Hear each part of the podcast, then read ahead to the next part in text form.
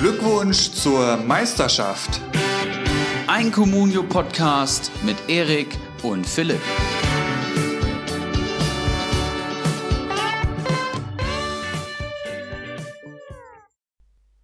Glückwunsch zur Meisterschaft Folge 29 in gewohnter Audioqualität. Äh, Das haue ich jetzt hier einfach mal gleich am Anfang raus.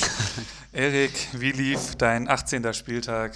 Bist du gut in die Rückrunde gestartet? Moin Philipp und auch ein herzliches Willkommen zur Folge 29 von meiner Seite aus. Ja, ich bin okay gestartet auf jeden Fall. Hab, glaube ich, knapp über 30 Punkte geholt und ähm, ja, bin mit vielen Sachen zufrieden, mit anderen aber auch nicht. Kommen wir bestimmt gleich nochmal drauf. Wie lief's bei dir? Ja, ich sag mal, gut war, dass meine Kontra Kontrahenten da unten drin endlich mal nicht so stark gepunktet haben. Das Schlechte, ich habe auch nicht so stark gepunktet. ja. ähm, Kubek ist da natürlich schon ziemlich, hat mir da ziemlich ins eigene Fleisch geschnitten mit den minus sechs Punkten. Die musste ich dann halt erstmal wieder reinholen. Ansonsten war das gar nicht so verkehrt. Also ich habe da doch äh, den einen oder anderen positiven Ansatz in meinem Kader gesehen. Kommen wir ja später nochmal genauer reinschauen, würde ich sagen. Ähm, den letzten Tabellenplatz habe ich immerhin verlassen. Grüße da an Sir Henry Mafke. Die rote Laterne wurde weitergereicht. Ähm, ich hoffe, ich werde sie nicht nochmal tragen in dieser Rückrunde. Wir haben ein volles Programm. Wir sp äh, sprechen wieder über die Zugänge, Abgänge, den vergangenen Spieltag, unsere Ligen. Dann haben wir ein Talkthema mitgebracht, wo wir heute für alle Neuen so ein bisschen mal wieder die Basics rausholen möchten. Ne? Weil wir dann doch gemerkt Richtig. haben, aus Liga 3 gab es da doch noch die eine oder andere Frage, wo man eigentlich so als erfahrener Communio-Manager denkt, ja wie, diese Internetseite kennst du nicht oder äh, ja wie, da bist du nicht angemeldet. Da gibt es ja doch den einen oder anderen Tipp, die werden wir später raushauen. Dann ein kurzer Vorausblick, den haben wir auch ein bisschen anders aufgebaut wie sonst. Richtig, ja. Und um, ganz zum Schluss wird dann noch die nächste Runde des LVM-Pokals ausgelost. Halbfinale mittlerweile schon. Geil. Da sind es mittlerweile nur noch vier Namen, auch dazu später mehr. Ähm, hier vielleicht zu Anfang nochmal herzlich willkommen an alle, die uns zum ersten Mal hören und alle, die uns schon länger hören oder generell und die noch nicht in unserer Facebook-Gruppe sind. Kommt da gerne rein. Glückwunsch zur Meisterschaft. Einfach bei Facebook eingeben. Da wird munter diskutiert über Transfers. Dort haben wir die Manager für Liga 3 angeworben und es gibt immer Einschätzungen. Ihr könnt euch eure Kader bewerten lassen. Ihr könnt andere Kader bewerten lassen. Das klappt schon sehr, sehr gut. Ähm, ja, dann wollen wir erstmal auf die Transfers der Liga schauen. Wir haben ein paar Neuzugänge in der Bundesliga und auch ein paar Abgänge. Der erste Name, den ich hier sehe, ist Marin Pongracic. Ich hoffe, ich spreche das richtig aus. Der ist für 10 Millionen von Red Bull Salzburg zum VfL Wolfsburg gewechselt und ist ein Innenverteidiger. Comunio Marktwert zum Einstieg 3 Millionen, jetzt knapp über 4 Millionen. Und ein Transfer, wo ich erstmal gesagt habe, okay, braucht Wolfsburg den. Ein Innenverteidiger, da haben sie Tisserand, da haben sie einen Knoche, da haben sie einen Brooks. Brooks und einer, der mir jetzt gerade nicht mehr einfällt. Äh, Jeffrey Brumer, genau. Aber habe mir den jungen Mann dann angeschaut und das scheint wohl auch ein ziemlich vielversprechendes Talent zu sein, beziehungsweise schon im etwas fortgeschrittenen äh, Talentalter. Aber jemand, an dem auch viele dran waren und der vor allem langfristig, glaube ich, der einen Platz neben Brooks erben soll. Ob er diese Saison dann schon so zum Zug kommt, wie vielleicht nächste Saison geplant, muss man abwarten. Ich denke, der Platz neben Brooks ist da offen. Der nächste, doch etwas prominentere Zugang, äh, beziehungsweise der Name wird jetzt äh, vielen noch nicht so viel sagen, aber er kommt vom großen FC Barcelona. Todibo ist zu Schalke 04 gewechselt, auch ein Innenverteidiger, wenn ich das hier gerade richtig sehe, kommt aber nicht aus der Barcelona Jugend, sehe ich hier gerade. Der ist erst Anfang 2019 äh, zu Barcelona gewechselt. Jetzt das Leihgeschäft äh, nach Schalke. Hat auch schon Einsätze in der ersten Mannschaft gesammelt bei äh, Barcelona in der Champions League, meine ich. Hat er schon gespielt. Wohl auch gut gespielt, was man so gelesen und gehört hat. Und ja, äh, ich sag mal, durch die Sané-Verletzung, der ja doch noch etwas fehlen wird, durchaus äh, kein schlechter Wechsel, könnte ich mir vorstellen. Ja, und auch eine Leihgebühr von 1,5 Millionen Euro zeigt, glaube ich, ganz gut an, dass Schalke den jetzt nicht geholt hat, um ähm, den auf der Bank versauern zu lassen. Haben sich auch eine Kaufoption gesichert, ähm, um die 25 Millionen wohl. Das ist ein stolzer Preis, aber ähm, ja, französischer junger Innenverteidiger mit viel Talent. Ähm, wenn er eine gute Saison spielt, ist er die 25 Millionen eigentlich schon fast wert. Ähm, vielversprechender Transfer. Ich denke vor allem momentan Backup für die vielen Verletzten und wenn die zurückkommen, muss man mal abwarten. Aber ähm, ich bin gespannt. Ich würde ihn gerne direkt mal spielen sehen. Ansonsten vielleicht noch ein interessanter Transfer innerhalb der Liga, der so nicht zu erwarten war. Yunus Mali ist vom VfL Wolfsburg zur Union Berlin gewechselt mhm. und wird da höchstwahrscheinlich eher Einsatzchancen bekommen, als es jetzt zuletzt in Wolfsburg der Fall war. Wie siehst du den Transfer? Das finde ich einen sehr spannenden Transfer. Vor allem, weil das ein Spieler war, den ich als Eintracht Frankfurt ähm, Fan auch am Zettel hatte, hatte. Mali, der schon sehr, sehr gute Bundesliga-Saisons gespielt hatte und einfach beim VfL gar nicht mehr zum Zug kam. Ein klassischer Zehner, würde ich mal sagen, mit der besonderen Note im richtigen Moment. Ähm, Verletzung von Kamada bei der Eintracht ist ja bekannt. Da hatte ich ihn so ein bisschen, hatte ich so ein bisschen spekuliert, gedanklich zumindest. Jetzt zu Union Berlin. Auch das ein Transfer, der sich auf jeden Fall auszahlen kann. Mali hat eben schon die Bundesliga-Erfahrung, hat schon die sehr guten Saisons gespielt und könnte ein Unterschiedsspieler werden, wenn er richtig eingebunden wird. Ja, vor wenigen Tagen noch 580.000 wert. Das hat er jetzt schon verdoppelt. Äh, ist natürlich bei unserem Bacardi Diakite im Kader, sehe ich gerade. Den hat er sich scheinbar schon geangelt. Ähm, ja, auf jeden Fall ein Player to watch. Wurde jetzt auch schon eingewechselt. 71. Minute hatte dann keinen großen Impact mehr aufs Spiel. Gut, der Gegner hieß auch RB Leipzig. Das kann halt jetzt gegen Augsburg zu Hause schon ganz anders aussehen und auf jeden Fall ein Kandidat für die Startelf. Für die Sehe ich auch. Ne, für ja, das Geld. Auf jeden Fall. War auch heute in den Kaufempfehlungen von ähm, Communium Magazin drin und bei dem Preis sollte man da blind zuschlagen. Dann habe ich hier noch ähm, Jerome Gondorf verlässt Freiburg und wechselt zum KSC. Ähm, verlässt die Liga. Jordan Bayer, das Rechtsverteidiger-Talent von Borussia Mönchengladbach, ähm, wird zum HSV verliehen.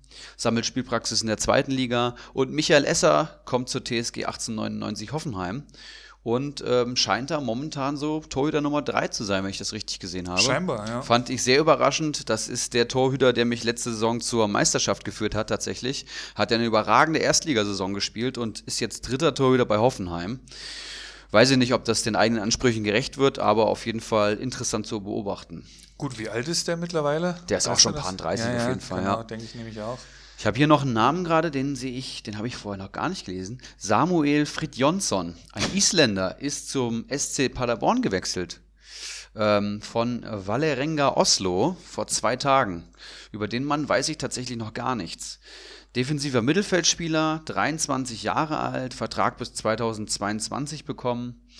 Ja, und mehr sehe ich hier aktuell noch nicht zu dem Typ. Weißt du da irgendwas? Der hat ja nicht mal einen Communion-Marktwert hier laut Liga Insider, auch interessant. Ja. Ähm, nö, sagt mir überhaupt nichts. Äh, ist mit 1,5 Millionen eingestiegen, also ah, auch erst vor kurzem. Okay, ja. Ja. ja. Gut. Vielleicht dazu nächste Woche mehr. Ja. Ne? Kann ich tatsächlich noch gar nichts zu sagen. Ähm, ja, das die Neuzugänge bzw. Wechsel, die jetzt innerhalb von der Woche so geschehen sind. Und ähm, ja, ich würde sagen, wir reden über den vergangenen Spieltag. Und da haben wir uns jetzt ein bisschen was anders überlegt. Wir wollen uns schon mehr auf Spieler zentrieren, weil wir uns gesagt haben, ähm, die Bundesliga verfolgt ja eh jeder Manager. Also wenn wir jetzt hier wirklich nochmal ähm, die Spielverläufe ähm, besprechen, das haben sich auch viele gewünscht, dass wir das ein bisschen kürzen, dann ähm, doppeln wir wahrscheinlich schon oder sagen wir euch viele Sachen, die ihr schon wisst. Deswegen wollen wir immer so ein bisschen ähm, unsere Highlights aus den Spielen picken, die ein bisschen näher besprechen. Die können auch sehr individuell sein. Und ähm, auf der anderen Seite auch immer tippen, wer denn Highlights werden könnten am kommenden Spieltag. Und ähm, ja, den Rück, die Rückrunde ähm, begonnen haben der FC Schalke 04 und Borussia Mönchengladbach. Und Schalke gewinnt das 2 zu 0. Wen hast du dir als Highlight gepickt in dem Spiel? Mein Highlight, zumindest den Noten nach, ist es natürlich Gregoritsch geworden bei mir. Note 9,5, 15 Punkte, ein Tor, eine Vorlage im ersten Pflichtspiel für Schalke. Das ist ein verdammt guter Start. Ähm, hat vorne drin mit Rahman begonnen. Ähm, hat allerdings auch noch ordentlich Luft nach oben, wenn man sich so ein bisschen die Statistiken von dem Mann anschaut. Der hatte nur in Anführungszeichen 40 Ballberührungen und eine ganz schwache Passquote von 57 Prozent und trotzdem holt er 50, äh, 15 Punkte. Ähm, Finde ich keinen schlechten Einstand, aber immer noch mit einer mit, einer, mit Luft nach oben, wie gesagt, und dementsprechend ähm, mein Highlight in diesem Spiel. Ja, ich habe ihn ja verkauft tatsächlich, ähm, war jetzt aus der jetzigen Perspektive natürlich kompletter äh, Humbug, das zu tun. Hätte ihn natürlich behalten sollen und hätte ähm, den Experten trauen sollen, dass er vielleicht schon in der Startelf stehen könnte. Hat wie befreit auf, aufgespielt, ähm, den hätte ich natürlich auch nehmen können. Ich habe aber äh, meinen kongenialen Spieler Suat Serda genommen den ich schon jetzt zum zweiten Mal mittlerweile im Kader habe und der wieder gezeigt hat, wie wichtig er für die Schalker Mannschaft ist, macht sein siebtes ähm, Führungstor in dieser Saison. Also er hat immer das äh, Unterschiedstor gemacht, um Schalke in Führung zu bringen. Das ist Wahnsinn. Ist auch der beste Schalker Torschütze, glaube ich, jetzt vor Arid mit dem siebten Tor und hat äh, ja wahnsinnig viel Zeit vor dem Gegentreffer und schlänzt das Ding ins rechte lange Eck. Ich habe das Spiel mit dem White Shark geguckt am Freitagabend und ich bin förmlich explodiert, als der Serda das Ding da gemacht hat. da war ich auf einmal äh, Schalker und ähm, ja, Schalke ist auch das Team des Spiels gewesen. 73 Punkte im Vergleich zu 22 bei Gladbach. Danach die Interviews noch geguckt. Ähm, Gladbacher Spieler alle relativ dünnhäutig reagiert, aber ist eben auch nur ein Spiel. Ne? Sollte man, glaube ich, nicht zu so viel rein interpretieren.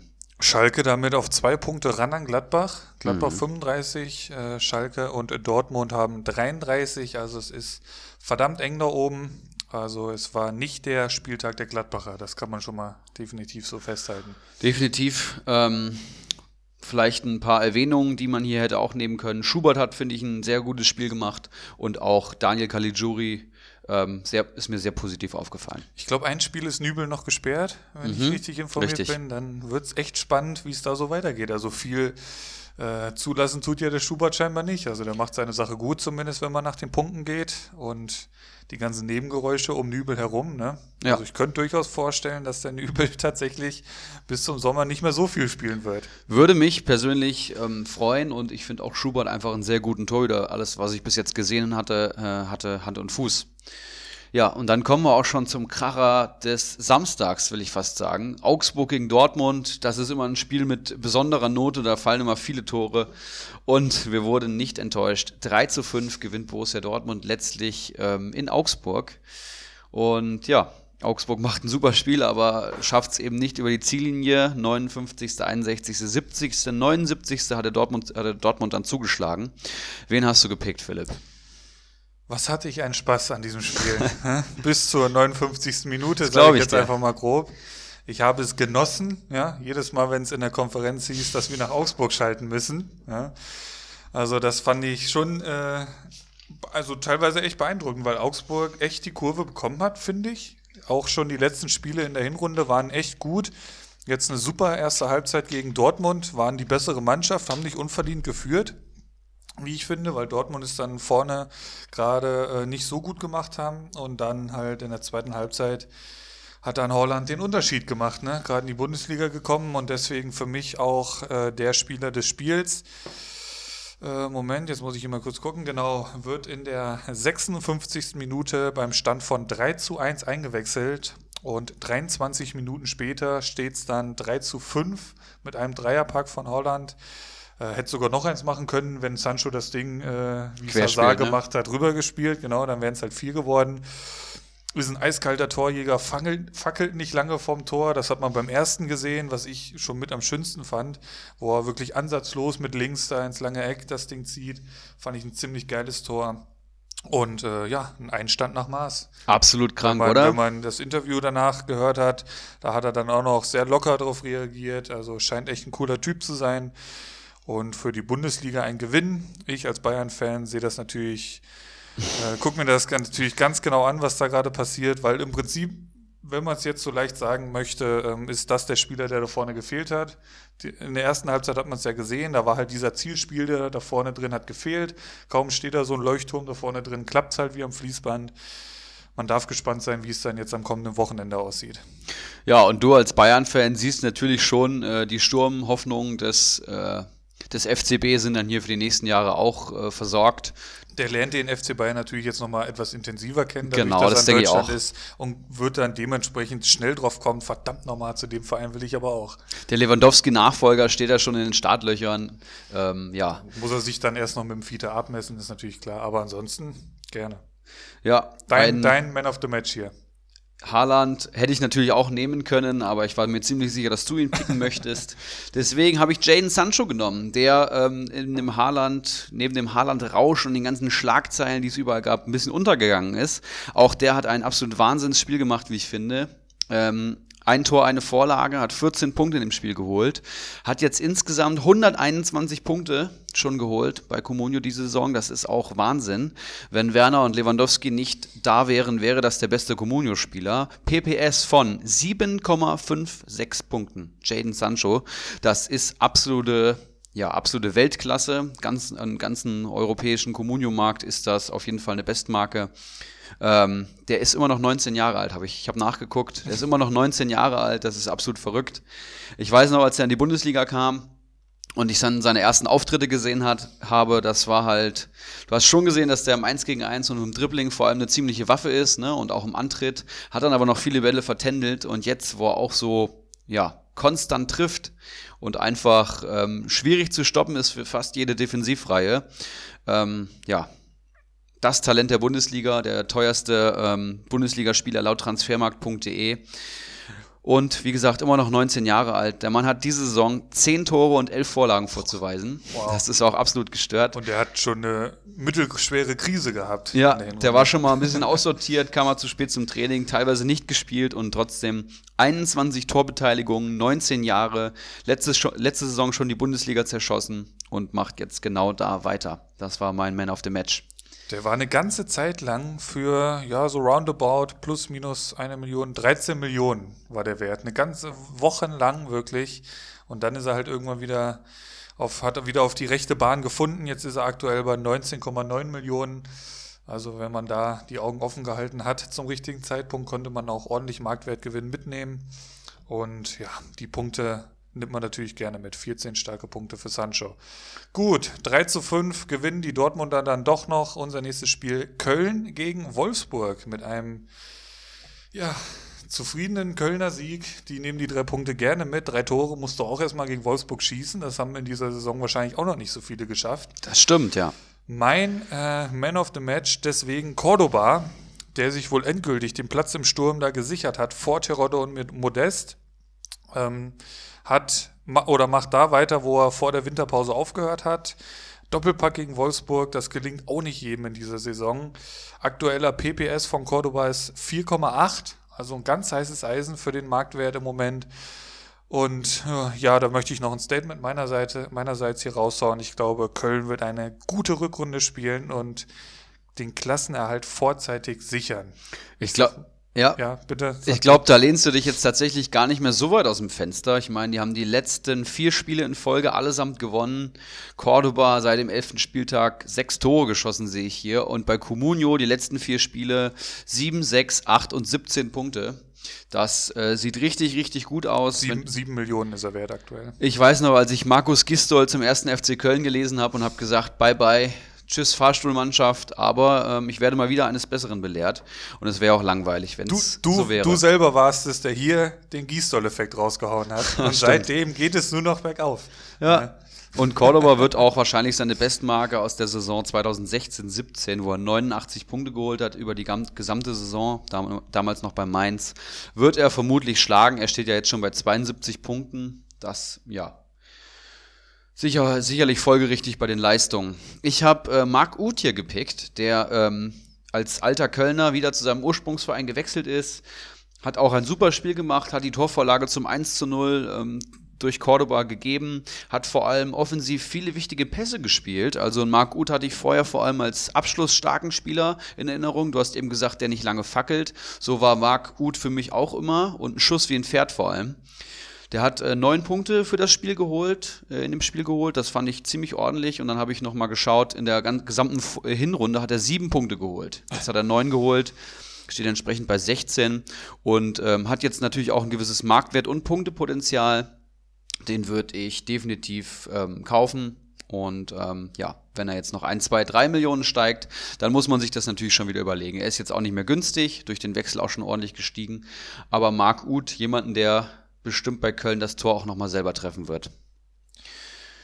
Und damit drei wichtige Zähler für den ersten FC Köln, die dadurch auf Tabellenplatz 13 klettern. Das mhm. hatte ich mhm. so gar nicht am Schirm. Krass. 20 Punkte, damit vor Berlin, vor Mainz, vor Bremen, vor Düsseldorf, vor Paderborn. So schnell kann es manchmal gehen. Ähm, unser nächstes Spiel ist, Moment, Hoffenheim gegen die magische SGE 1 zu 2. Äh, siegt da die auswärts schwächste Mannschaft aus der Hinrunde. Hab richtig. Habe ich das richtig mitbekommen? Vollkommen richtig. Ich glaube, in der gesamten Hinrunde haben wir drei Punkte geholt, Boah. auswärts. Damit das auswärts schwächste Team. Und ähm, ja, gewinnen das jetzt bei Hoffenheim, haben wir auch in der Hinserie gewonnen und mir ist so ein kleiner Stein vom Herzen gefallen. Insgesamt die Eintracht auch mit einer richtig guten Leistung. Das Einzige, was mir so ein bisschen schmerzt, ist, warum hat Hütter nur zweimal gewechselt? Da haben wir uns gerade schon drüber unterhalten. Naja, ich habe schweren, Herzen, schweren Herzens euch einen Spieler mitgebracht, der sonst bei mir kein gutes Standing hat. Es ist Mijat Gacinovic, mein Man of the Match. Ähm, wir haben immer mal gesagt, äh, halb Messi, halb, ähm, halb Kreisligaspieler. Das trifft es bei ihm immer eigentlich ganz gut. Er macht die Torvorlage auf DOS zum 1 zu 0 auf den kurzen Pfosten. Ähm, macht ein ganz gutes Spiel, holt insgesamt, glaube ich, sechs Punkte. Er ist nach wie vor kein Punktewunder, habe ich dann gesehen. Punkteschnitt von 2,09, aber durch die Kamada-Verletzung eben jetzt auch gesetzt. Und bei einer wiedererstarkten Eintracht den Spieler zu haben, der hinter den Spitzen oder der hinter der Spitze agiert, ist jetzt bestimmt nicht schlecht. Ich habe dann aber weitergeschaut in den Statistiken, habe auch gesehen, dass er alleine in dem Spiel elf Ballverluste hatte. Das ist eben auch Gacinovic. Wenn er die Torvorlage nicht gehabt hätte, hätte er wahrscheinlich null oder vielleicht sogar an den Minuspunkten gekratzt. Es ist eben Licht und Schatten bei dem guten Mann. Ich bin nach wie vor kein Fan, aber ich sage auch, bei dem Marktwert könnte er problemlos zuschlagen. 2,38 Millionen, Tendenz steigend und ähm, ja, absolut kein Risiko momentan. Steht und fällt halt damit, äh, wann Kamada zurückkommt, denke ja, ich mal. Ne? Denke ich auch. Und mein Man of the Match, aber eher im Negativen tatsächlich, ist Gonzalo Pacencia.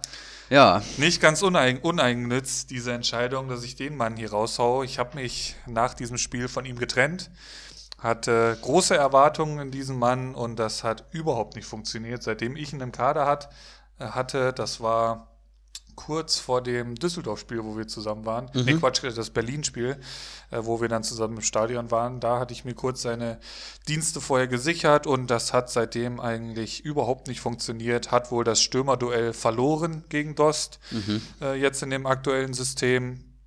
Ähm, auch wenn ich persönlich nichts an Dost sehe, was, was Paciencia nicht auch hat oder kann, wie ich finde, scheint er das Ding da äh, für sich entschieden zu haben. Der Dost wird auch nicht jedes Spiel 90 Minuten durchspielen, aber gerade durch die Konkurrenz äh, von Silva, der ja auch noch da ist und, und auf Einsatzzeiten lauert, ähm, ist mir das einfach für den aktuellen Marktwert viel zu gefährlich. Und ich hatte natürlich auf eine starke Wintervorbereitung gehofft und dass er da nochmal wirklich den Trainer zeigt, dass er eigentlich unverzichtbar ist. Aber das war scheinbar nicht der Fall. Aktueller Marktwert 7,4 Millionen, Tendenz stark fallend. Und ja, aktuell kann man den eigentlich nicht im Comunio-Kader halten für diesen Marktwert. Ja, ich finde die Stürmersituation bei Frankfurt allgemein ganz interessant. Also meine Prognose vor der Winterpause war, dass äh, André Silva als Stürmer Nummer 1 ins Rennen gehen wird, wenn er vor allem mal eine ordentliche Vorbereitung mitgemacht hat und fit ist. Wie ich finde, der beste Stürmer und Fußballer im Eintracht-Kader momentan. Paciencia auf 2 und dann Dost auf 3, weil ich eben auch in Dost vor allem Abschlussqualitäten sehe und das war's dann auch. Ähm, jetzt haben sie mit einem Stürmer gespielt und das mit Doss, der ja wirklich ein, ein, Striker ist, ein richtiger. Das heißt, das komplette Offensivspiel bis in den 16er muss eigentlich durch den Rest erfolgen. Das hat jetzt hier geklappt, aber ich glaube, in Zukunft gibt es auch Mannschaften, wo das eben nicht klappen wird, wo du vielleicht auch mal wieder mit dem Kopf durch die Wand musst. Und dann wird es halt interessant, ob es äh, ein Paciencia wird, ob es ein Silver wird, ob die alle rotieren.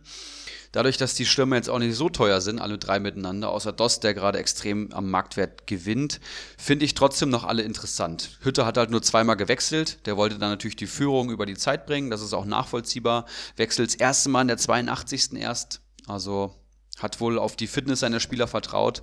Das muss man in Zukunft beobachten, aber ich würde auch euch weiterhin Paciencia und Silva im Auge zu behalten empfehlen.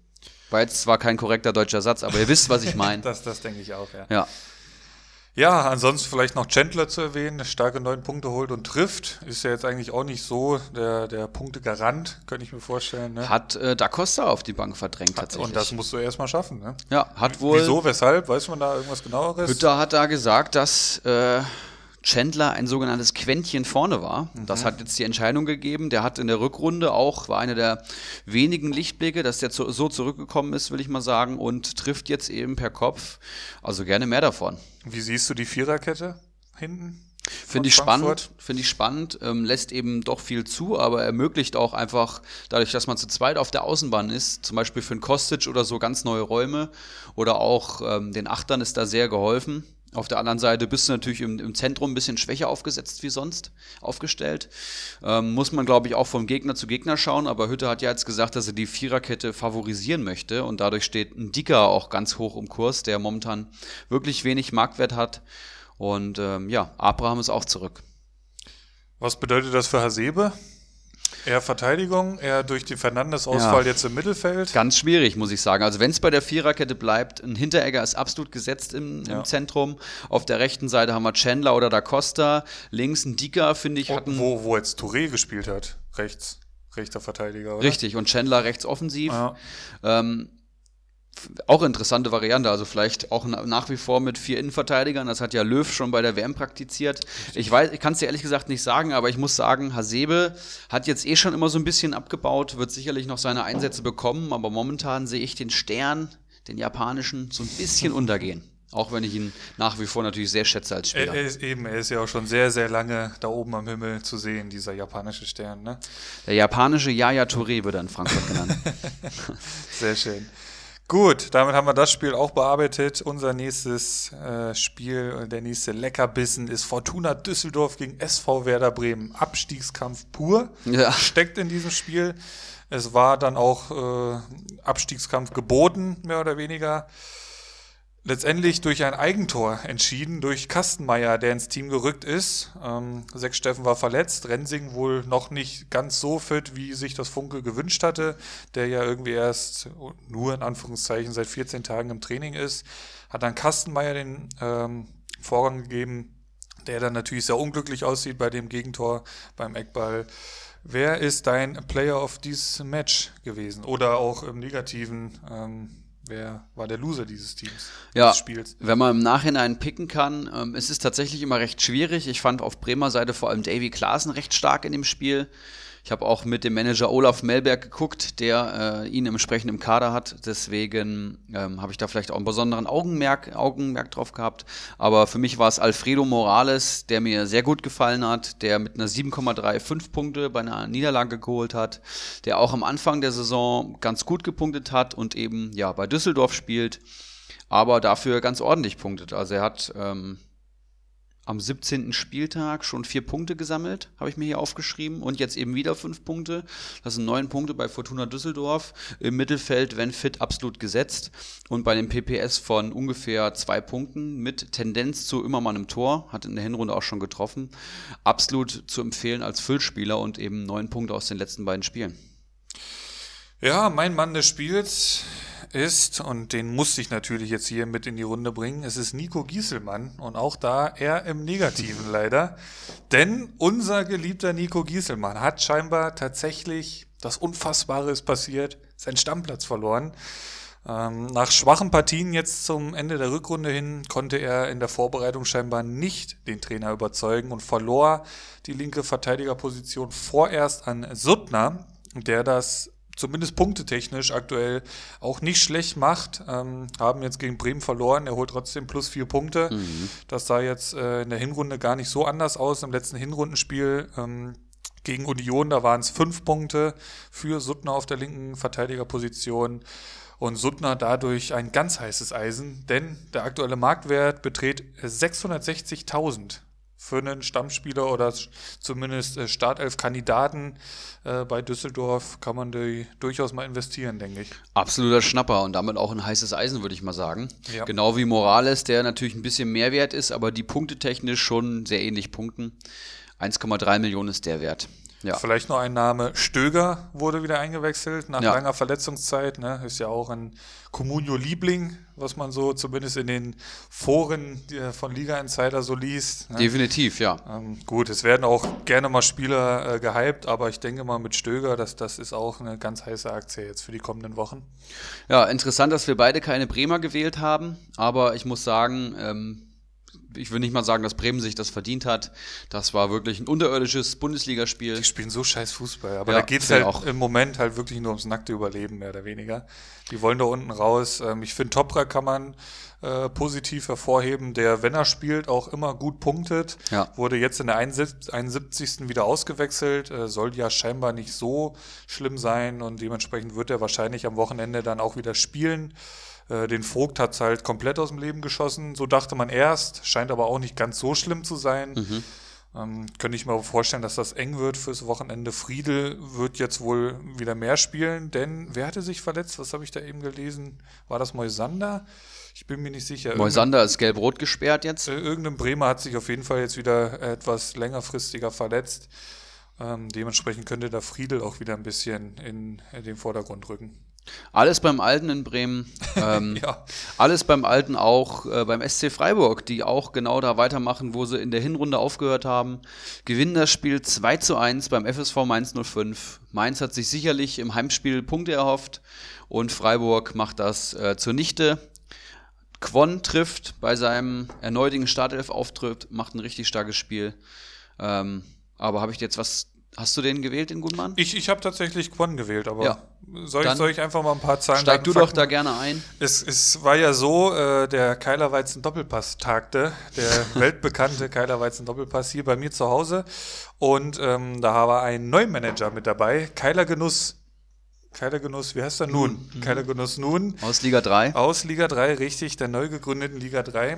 Der war auch zu Besuch und der hat dann gleich schon mal diese Achterbahnfahrt eines Communio-Managers mitgemacht, denn er hat ihn dann kurz vorm 18. Spieltag verkauft, den jungen Mann. Er hat ihn erst wohl im Kader gehabt und auf äh, Geheiß eines Beraters hin, Hashtag Danino Norminho, oh, oh, oh, wurde oh, oh. Quan dann wohl verkauft und dementsprechend äh, war die Laune dann doch bei diesem Spiel etwas äh, angespannter bei Keiler Genuss äh, nun.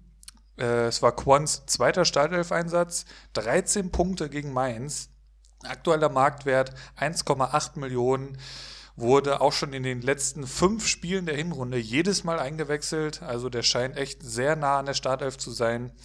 Und es gibt ja eigentlich auch jetzt keinen Grund fürs kommende Wochenende da ihn aus der Mannschaft zu nehmen. Wobei man das bei Streich, finde ich, eigentlich nie so wirklich wissen kann. Da kann man teilweise die Position noch würfeln, teilweise. Und die Konkurrenz ist halt auch groß auf den Außenbahnen da.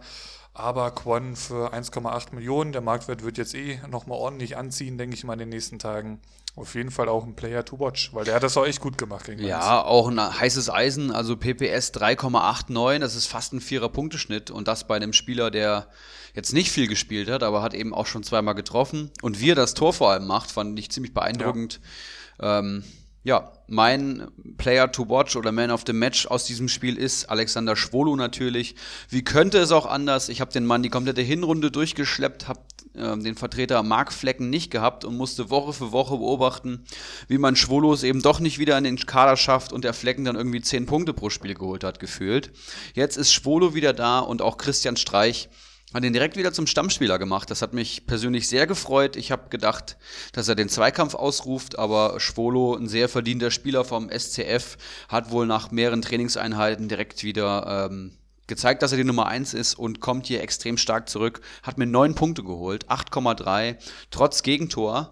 Und ähm, ich habe mir mal die Zahlen rausgeschrieben. Moment, wo ist er? Ja, sieben Paraden in diesem Spiel hat er gehabt. Das ähm, zeigt schon deutlich, dass allein er Freiburg auch Punkte gerettet hat. Und ähm, ja, war wohl ein sehr ausgeglichenes Spiel. Dann. Samstagabend. Samstagabend. Das habe ich dann persönlich nicht mehr verfolgt, muss ich sagen.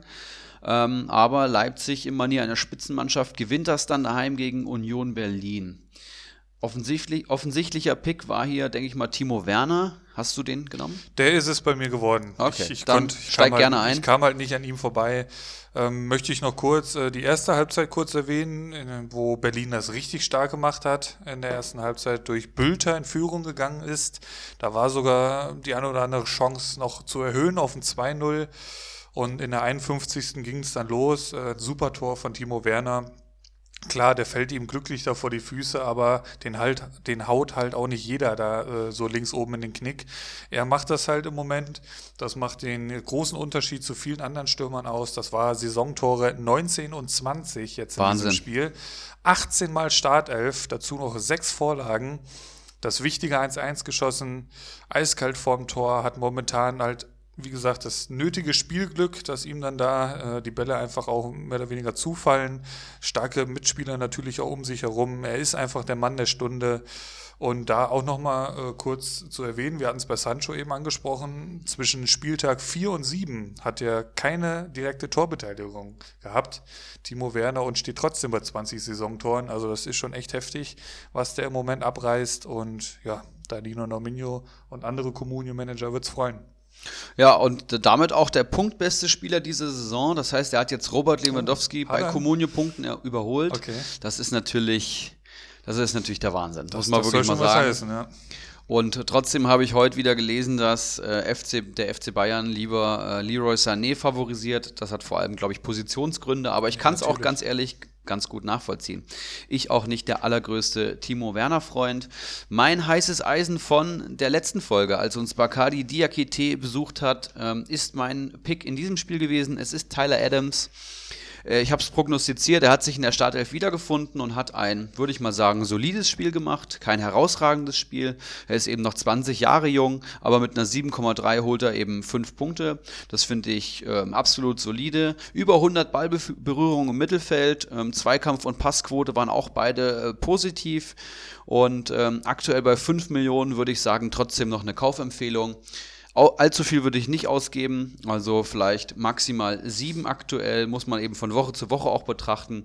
Aber so wie es jetzt aussieht, kommender Stammspieler bei Leipzig, dem gehört da im Mittelfeld die Zukunft. Direkter Konkurrent Demme ist weg. Haidara wurde zwar eingewechselt, hat auch ein gutes Spiel gemacht, aber den sehe ich noch klar dahinter, vor allem weil Adams defensive und offensive Qualitäten momentan vereint und deswegen mein Pick. Haidara, der in der 79. eingewechselt wird und trotzdem noch fünf Punkte holt. Ja. Und noch eine gelbe Karte sieht.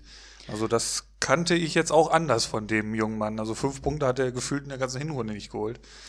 Das ist auch seine beste Saisonleistung gewesen. Echt? Hat, hat mich persönlich auch gewundert, muss ich sagen. Und ich konnte es nicht so ganz nachvollziehen. Ich habe auch nicht in die Statistiken geschaut und habe das Spiel noch nicht geschaut, aber ähm, auch ein blindes Huhn findet man. Korn. Dann sind wir am Sonntag angekommen. 15.30 Hertha BSC gegen meine Bayern. 0 zu 4. Einfach mal die Gesamtpunkte. Berlin minus 7, Bayern 86. Ich finde, das spiegelt das jetzt gar nicht so krass wider. Auch da zwei verschiedene Halbzeiten. In der ersten hat sich Bayern sehr schwer getan. Ich finde eigentlich das ganze Spiel über sehr schwer getan. Berlin hat dann irgendwann umgestellt. Das hat dann nicht so gut funktioniert. Und Bayerns Spielweise war ich, wie ich finde, echt unter aller Sau. Also da wurde eine Flanke nach der anderen da einfach in- blind in den 16er geschlagen und gehofft, dass da ähm, irgendwann mal irgendwer die Birne hinhält. Also finde ich erschreckend. Äh, also wenn das jetzt äh, die letzten zwei, drei Wochen im Trainingslager geübt worden ist, dann Halleluja, kann das ja eine super Rückrunde werden. Ähm, mein Man of the Match natürlich Thiago Alcantara. 121 Ballkontakte, Passquote 91 Prozent, ein Tor, hat gezeigt, wie wichtig er für das Bayern-Spiel ist. Einer der wenigen am Feld, die eben nicht, die einfach mal die Linie lang geknallt haben und dann irgendwie gehofft haben, dass Müller und Perisic die nächsten 300 Flanken in den Strafraum prügeln und ähm, irgendeinen Kopf treffen. Der Mann, den kann man da im Moment einfach nicht aus dem Zentrum rausnehmen, wie ich finde. Goretzka muss raus, der mir überhaupt nicht gefallen hat, oder halt Kimmich nach hinten, der jetzt von seiner Gelbsperre zurückkommen wird. Ich finde auf jeden Fall hat er sein, äh, seine Bewerbung für die kommenden Spiele auf jeden Fall positiv äh, ist er da aufgefallen und hoffe, er wird spielen. Ja, Spiel. allein so vom, vom Anspruch und auch von der Qualität von Thiago, denke ich mal generell, sollte er immer gesetzt sein. Er hat jetzt eben nicht die beste Hinrunde gespielt. Haben wir ja auch schon mehrfach gesagt, dass er immer mal so Unsicherheiten drin hatte, die für ihn nicht ja, gewöhnlich waren. Aber jetzt in dem Spiel war er wieder der Alte, will ich mal fast sagen. Ja, ich habe mir gepickt Ivan Perisic, den ich ähm, auch vor der vor Ende der Hinrunde hatte, habe ihn dann verkauft, weil ich mir dachte, so gut punkten wird er dann nicht. Und äh, zack, 15 Punkte holt der gute Mann. Comunio bzw. Sofascore-Note 10,0. Das ist äh, statistisch das beste Ergebnis, was zu erreichen ist bei Sofascore und hat eben das Tor gemacht. Dazu noch eine Torvorlage in der 60. Minute auf Müller hat ein herausragendes Spiel gemacht, muss ich, äh, muss ich sagen.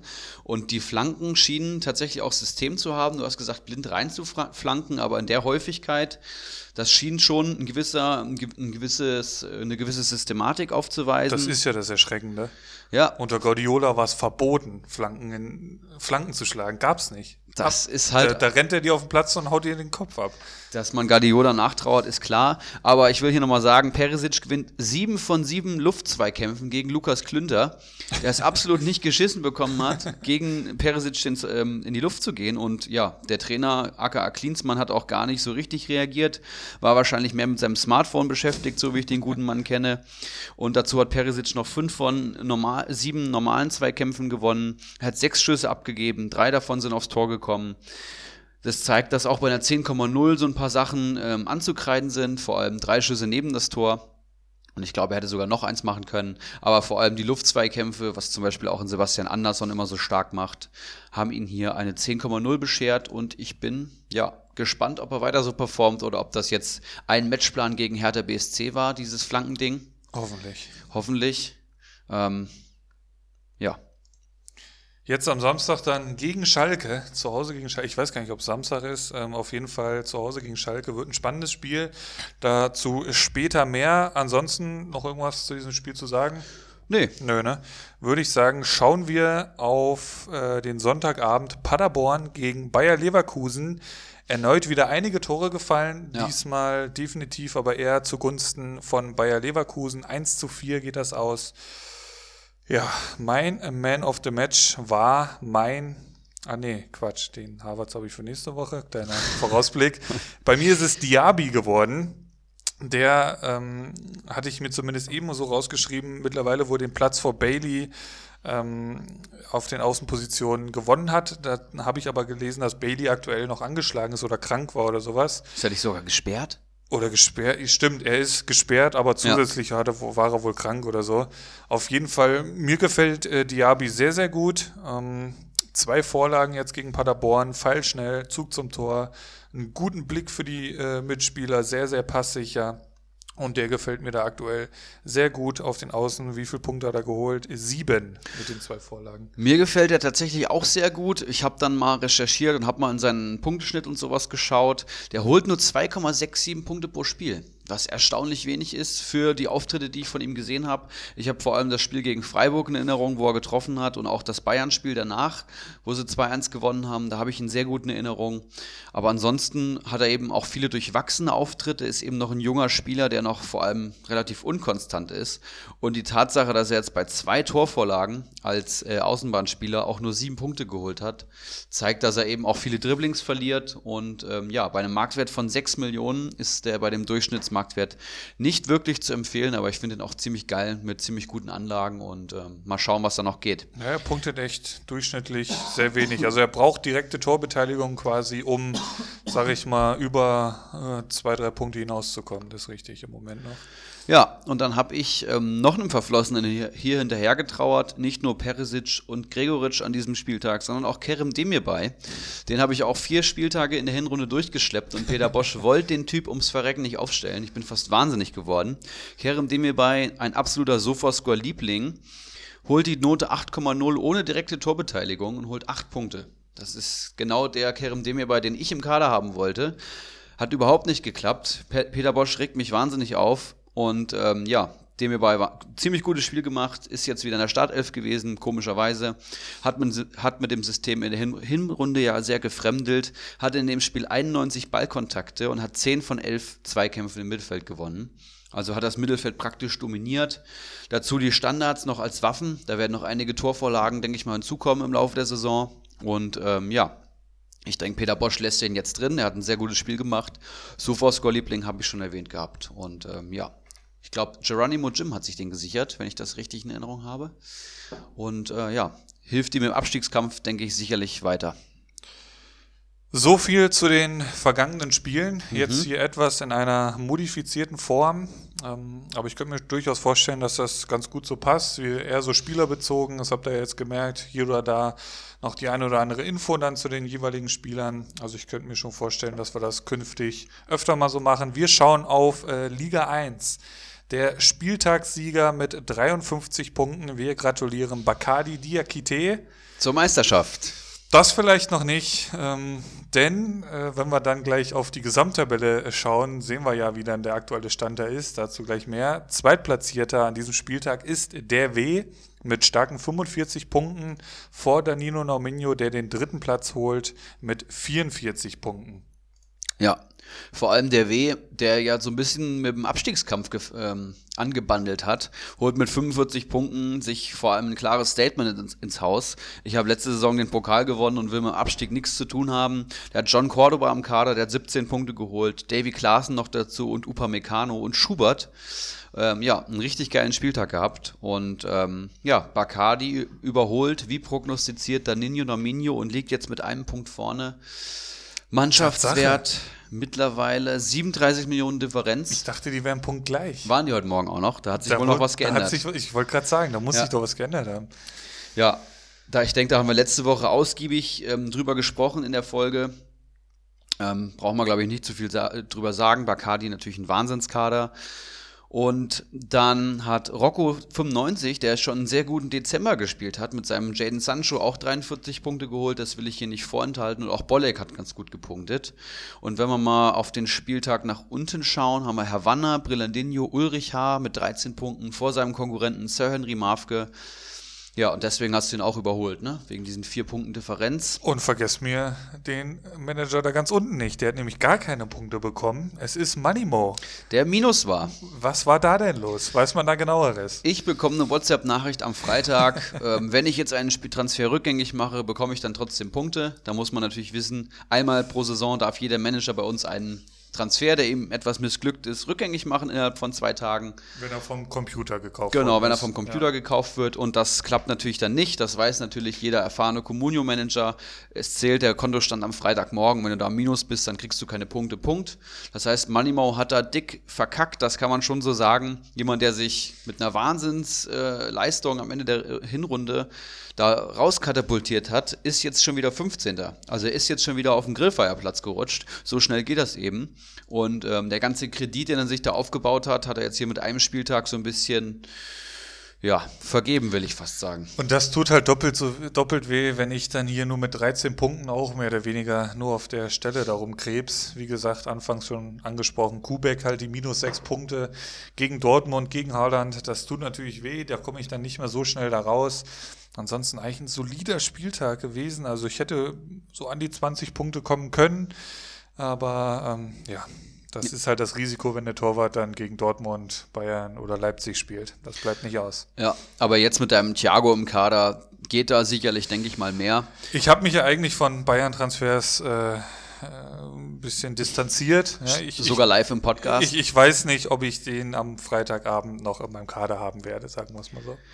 Ja, interessant. Ähm, ich habe mir für Marktwert gekauft, 10 Millionen irgendwas, der ist jetzt schon bei 11,4.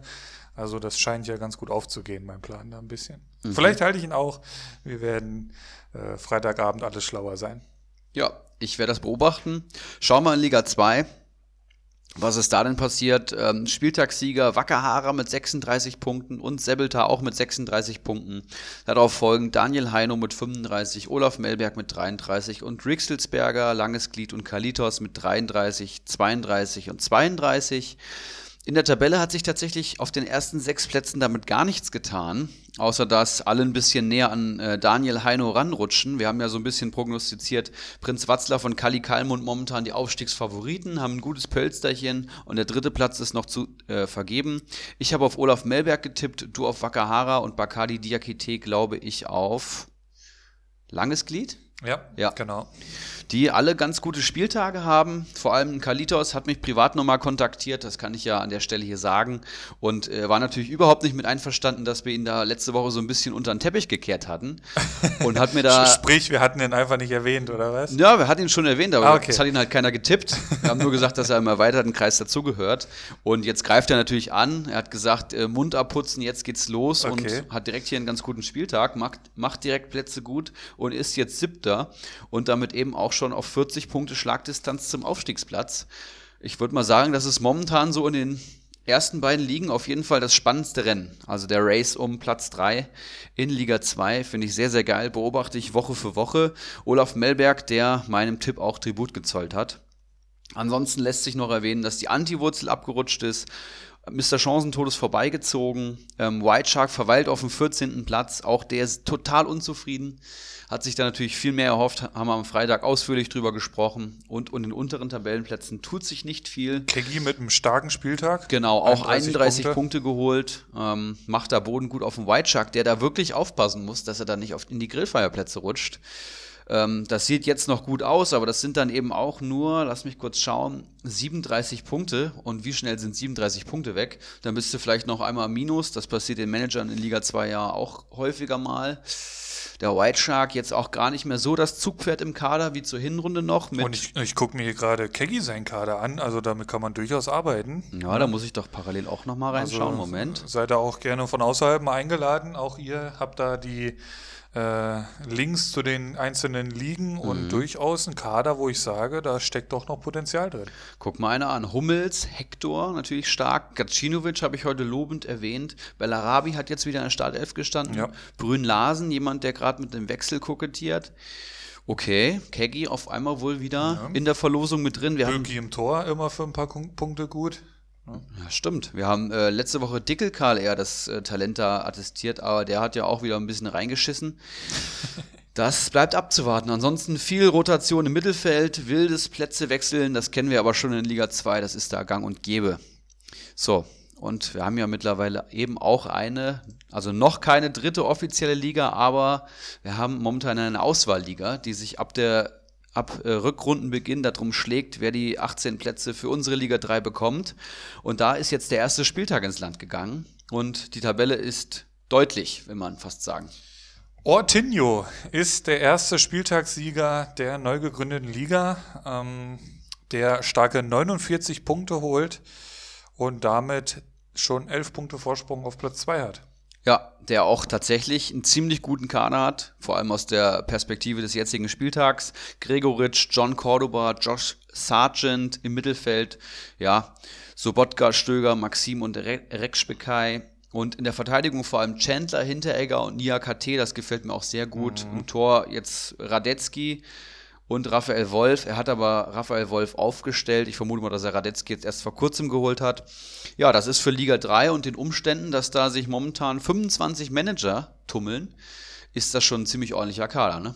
Stöger eben schon mal besprochen, dass der jetzt wieder nah an der Startelf ist. Den hat er auch noch in seinem Team. Äh, Radetzky hast du gerade angesprochen, damit hat er die Torwartposition geschlossen. Also das ist schon echt ein runder Kader hier. Ja, und der zweitplatzierte Goat Meyer Jr., dessen Name wohl an äh, die Fußballlegende aus dem Ruhrpott Max Meyer angelehnt ist, der holt starke 38 Punkte, obwohl er nur mit 10 Mann gespielt hat. Das muss man ja auch mal positiv erwähnen, das fand ich persönlich sehr stark. Hat Marco Richter im Kader, äh, Renato Steffen und Kevin Volland, die alle das Tor getroffen haben. Das wird jetzt wahrscheinlich nicht jeden Spieltag so kommen. Da sieht der Kader bei Ortinho schon deutlich besser aus. Ortinho hat auch den höchsten Mannschaftswert, sehe ich hier, mit 38 Millionen.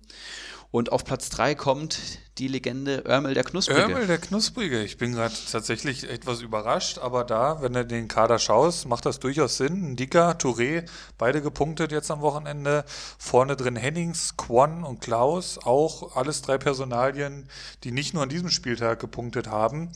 Ähm, Im Mittelfeld dann Bülter, der auch getroffen hat. Ne? Das war mhm. der Torschütze, glaube ich. Risse und Zuba, also auch da Potenzial vorhanden. Und Örmel der Knusprige scheint unter die ersten 18 zu wollen. Ne?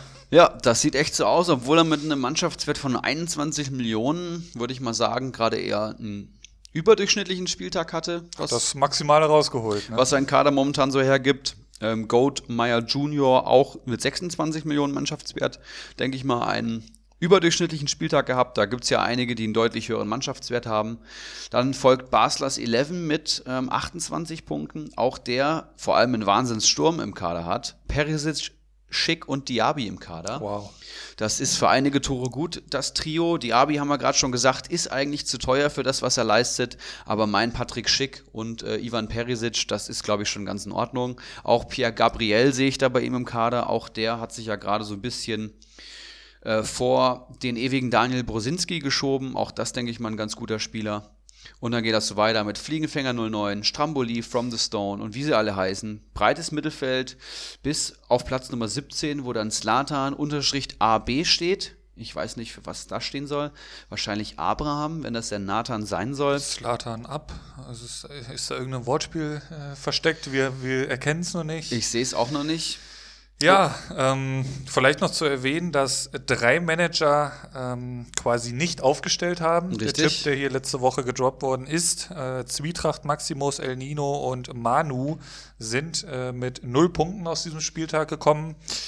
Anders dann quasi letztplatzierter, die TSG Scham Lippen hast du da irgendwelche Insights, da wie das nur zu einem Punkt gekommen ist? Da habe ich natürlich Insights. Äh, die TSG Schamlippen, aka ähm, Daniel Vor, aka mein älterer Bruder, ist natürlich jetzt auch in unseren Communio-Ligen angekommen und wir haben vor allem uns Samstag und Sonntag, nee, wir haben uns sogar das ganze Wochenende gesehen und haben natürlich auch mal so ein bisschen über Communio gesprochen. Bei ihm ist es halt so, dass er zehn Mann hatte, hat gesagt, trotzdem scheiß drauf, er will irgendwie seine Jungs spielen sehen, auch wenn er am Kader nur Player und Kimmich hat, die tatsächlich dann spielen. Ja, Kimmich war gesperrt. Und Kimmich war gelb gesperrt, das heißt minus vier Punkte ähm, durch die unbesetzte Position und dann hat Player fünf Punkte geholt, okay. macht einen Punkt. Wir haben da natürlich schon ein bisschen drüber gesprochen, wie er da seinen Kader dann jetzt in die richtige Spur bringen kann. Aber auch er sagt, ähm, ja, also er lässt sich jetzt hier von den jungen Hüpfern nicht nervös machen. er spielt ja auch schon jahrelang Comunio. Ähm, er bietet seine ähm, Gebote jeden Tag und hat eben auch Spieler, die er haben möchte, aber geht eben nicht die hohen Preise mit. Irgendwann wird den anderen schon das Geld ausgehen. Das ist, denke ich mal, auch eine ganz gute Taktik. Und ähm, ja, hat auch das Ziel, klar unter die ersten 18 zu kommen. Ich denke, wenn jetzt Kimmich zurückkommt und da noch ein, zwei Spieler in den Kader wandern, dann wird das schon anders aussehen. So kam dann der eine Punkt da zustande. Platz 21 war dann David Freisi mit sechs Punkten und davor der Messi, der mhm. hier doch positiv aufgefallen war letzte Woche noch. Ja. Jetzt dann mit einer eher schwachen Leistung. Ähm, schauen wir mal kurz in den Kader. Elvedi nicht gespielt, Wekost nicht mhm, getroffen, ja, sehe ich ja. hier direkt. Dilrosun hat, glaube ich, sogar Minuspunkte geholt. Ja, schwierig. Grilic, Gilavogi, eigentlich schon gute Namen, die aber jetzt gerade diesen Spieltag eben nicht so performt haben. Kann man so, glaube ich, mal festhalten. Ich sehe hier Keiler Genuss nun mit acht Punkten. Der hat ja Samstag mit dir hier bei einigen kalten Keiler Weißbier, deswegen auch der Keiler Weizen Doppelpass an alle, die das nicht wissen. Keiler Weißbier, ein ganz hervorragendes Getränk, das wird euch der White Shark sicherlich bestätigen. Der hat ja mit euch hier Samstag geschaut. Wie, hat er, wie war denn seine erste Konferenz als frisch gebackener Communio Manager? 27 Minuten hat, das, hat es gedauert. Da hat er dann zum ersten Mal gesagt: Mein Gott, ich habe jetzt schon keinen Bock mehr auf Communio. Ja, also 27 Scheiße. Minuten Konferenz haben gereicht, um diesen Mann schon mehr oder weniger zur Verzweiflung zu bringen. Wahrscheinlich war das dann irgendwie gleichbedeutend mit einem Tor von Quon oder irgendwie sowas. Ähm, ja, es war sehr lustig, sehr witzig, immer wieder schön mit frisch, frischen Einsteigern dann da über diese Materie zu quatschen. Abends hat dann ja noch Union Berlin gespielt. Da hat er den Uja im Kader gehabt. Und mhm. mein Gott, hat er diesen Mann angepriesen. Äh, er wurde dann auch irgendwann eingewechselt. Da war die Messe dann aber schon mehr oder weniger gelesen. Also das äh, ja, altbekannte dämliche Geschwätz, was man so von Communio-Managern kennt. Das ist jetzt im Moment noch viel Anfangsmotivation. Äh, Brunn Larsen, den hat er natürlich auch schon äh, nach Frankfurt gequatscht. Dann hat er sich irgend so einen A-Jugendlichen Oellenhausen von Paderborn, äh, da, da sieht er noch extremes Potenzial drin. ja. Ach du Scheiße. Ähm, nimm de Guzman, den er auf äh, Beratung von Bacardi Diakite sich in Kader geholt hat. Hör auf. Ist vielleicht auch nicht so schlecht, denn Fernandes hat sich jetzt verletzt. Er kommt zumindest eher zu einsetzen als noch in der Hinrunde. Ähm, ja, Udo Kai ist ein Juwel da in der Augsburger Verteidigung, wenn man Keilergenuss nun zitieren darf hier an dieser Stelle.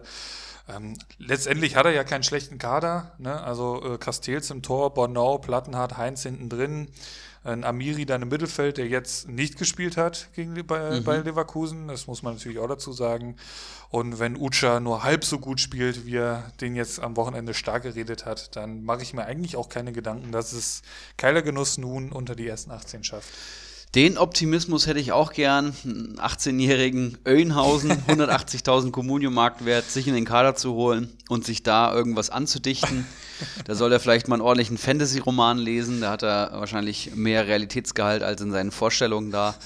Aber das war schon sehr unterhaltsam in Liga 3. Ich habe momentan noch kein Live-Punkte-Feature in Liga 3, das heißt, ich kann das jetzt nicht verfolgen, wer da live wie abschneidet, aber war, das war das erste, was ich heute Morgen tatsächlich gemacht habe, noch vor meiner Liga. Da wusste ich nämlich schon, wie viele Punkte wer geholt hatte.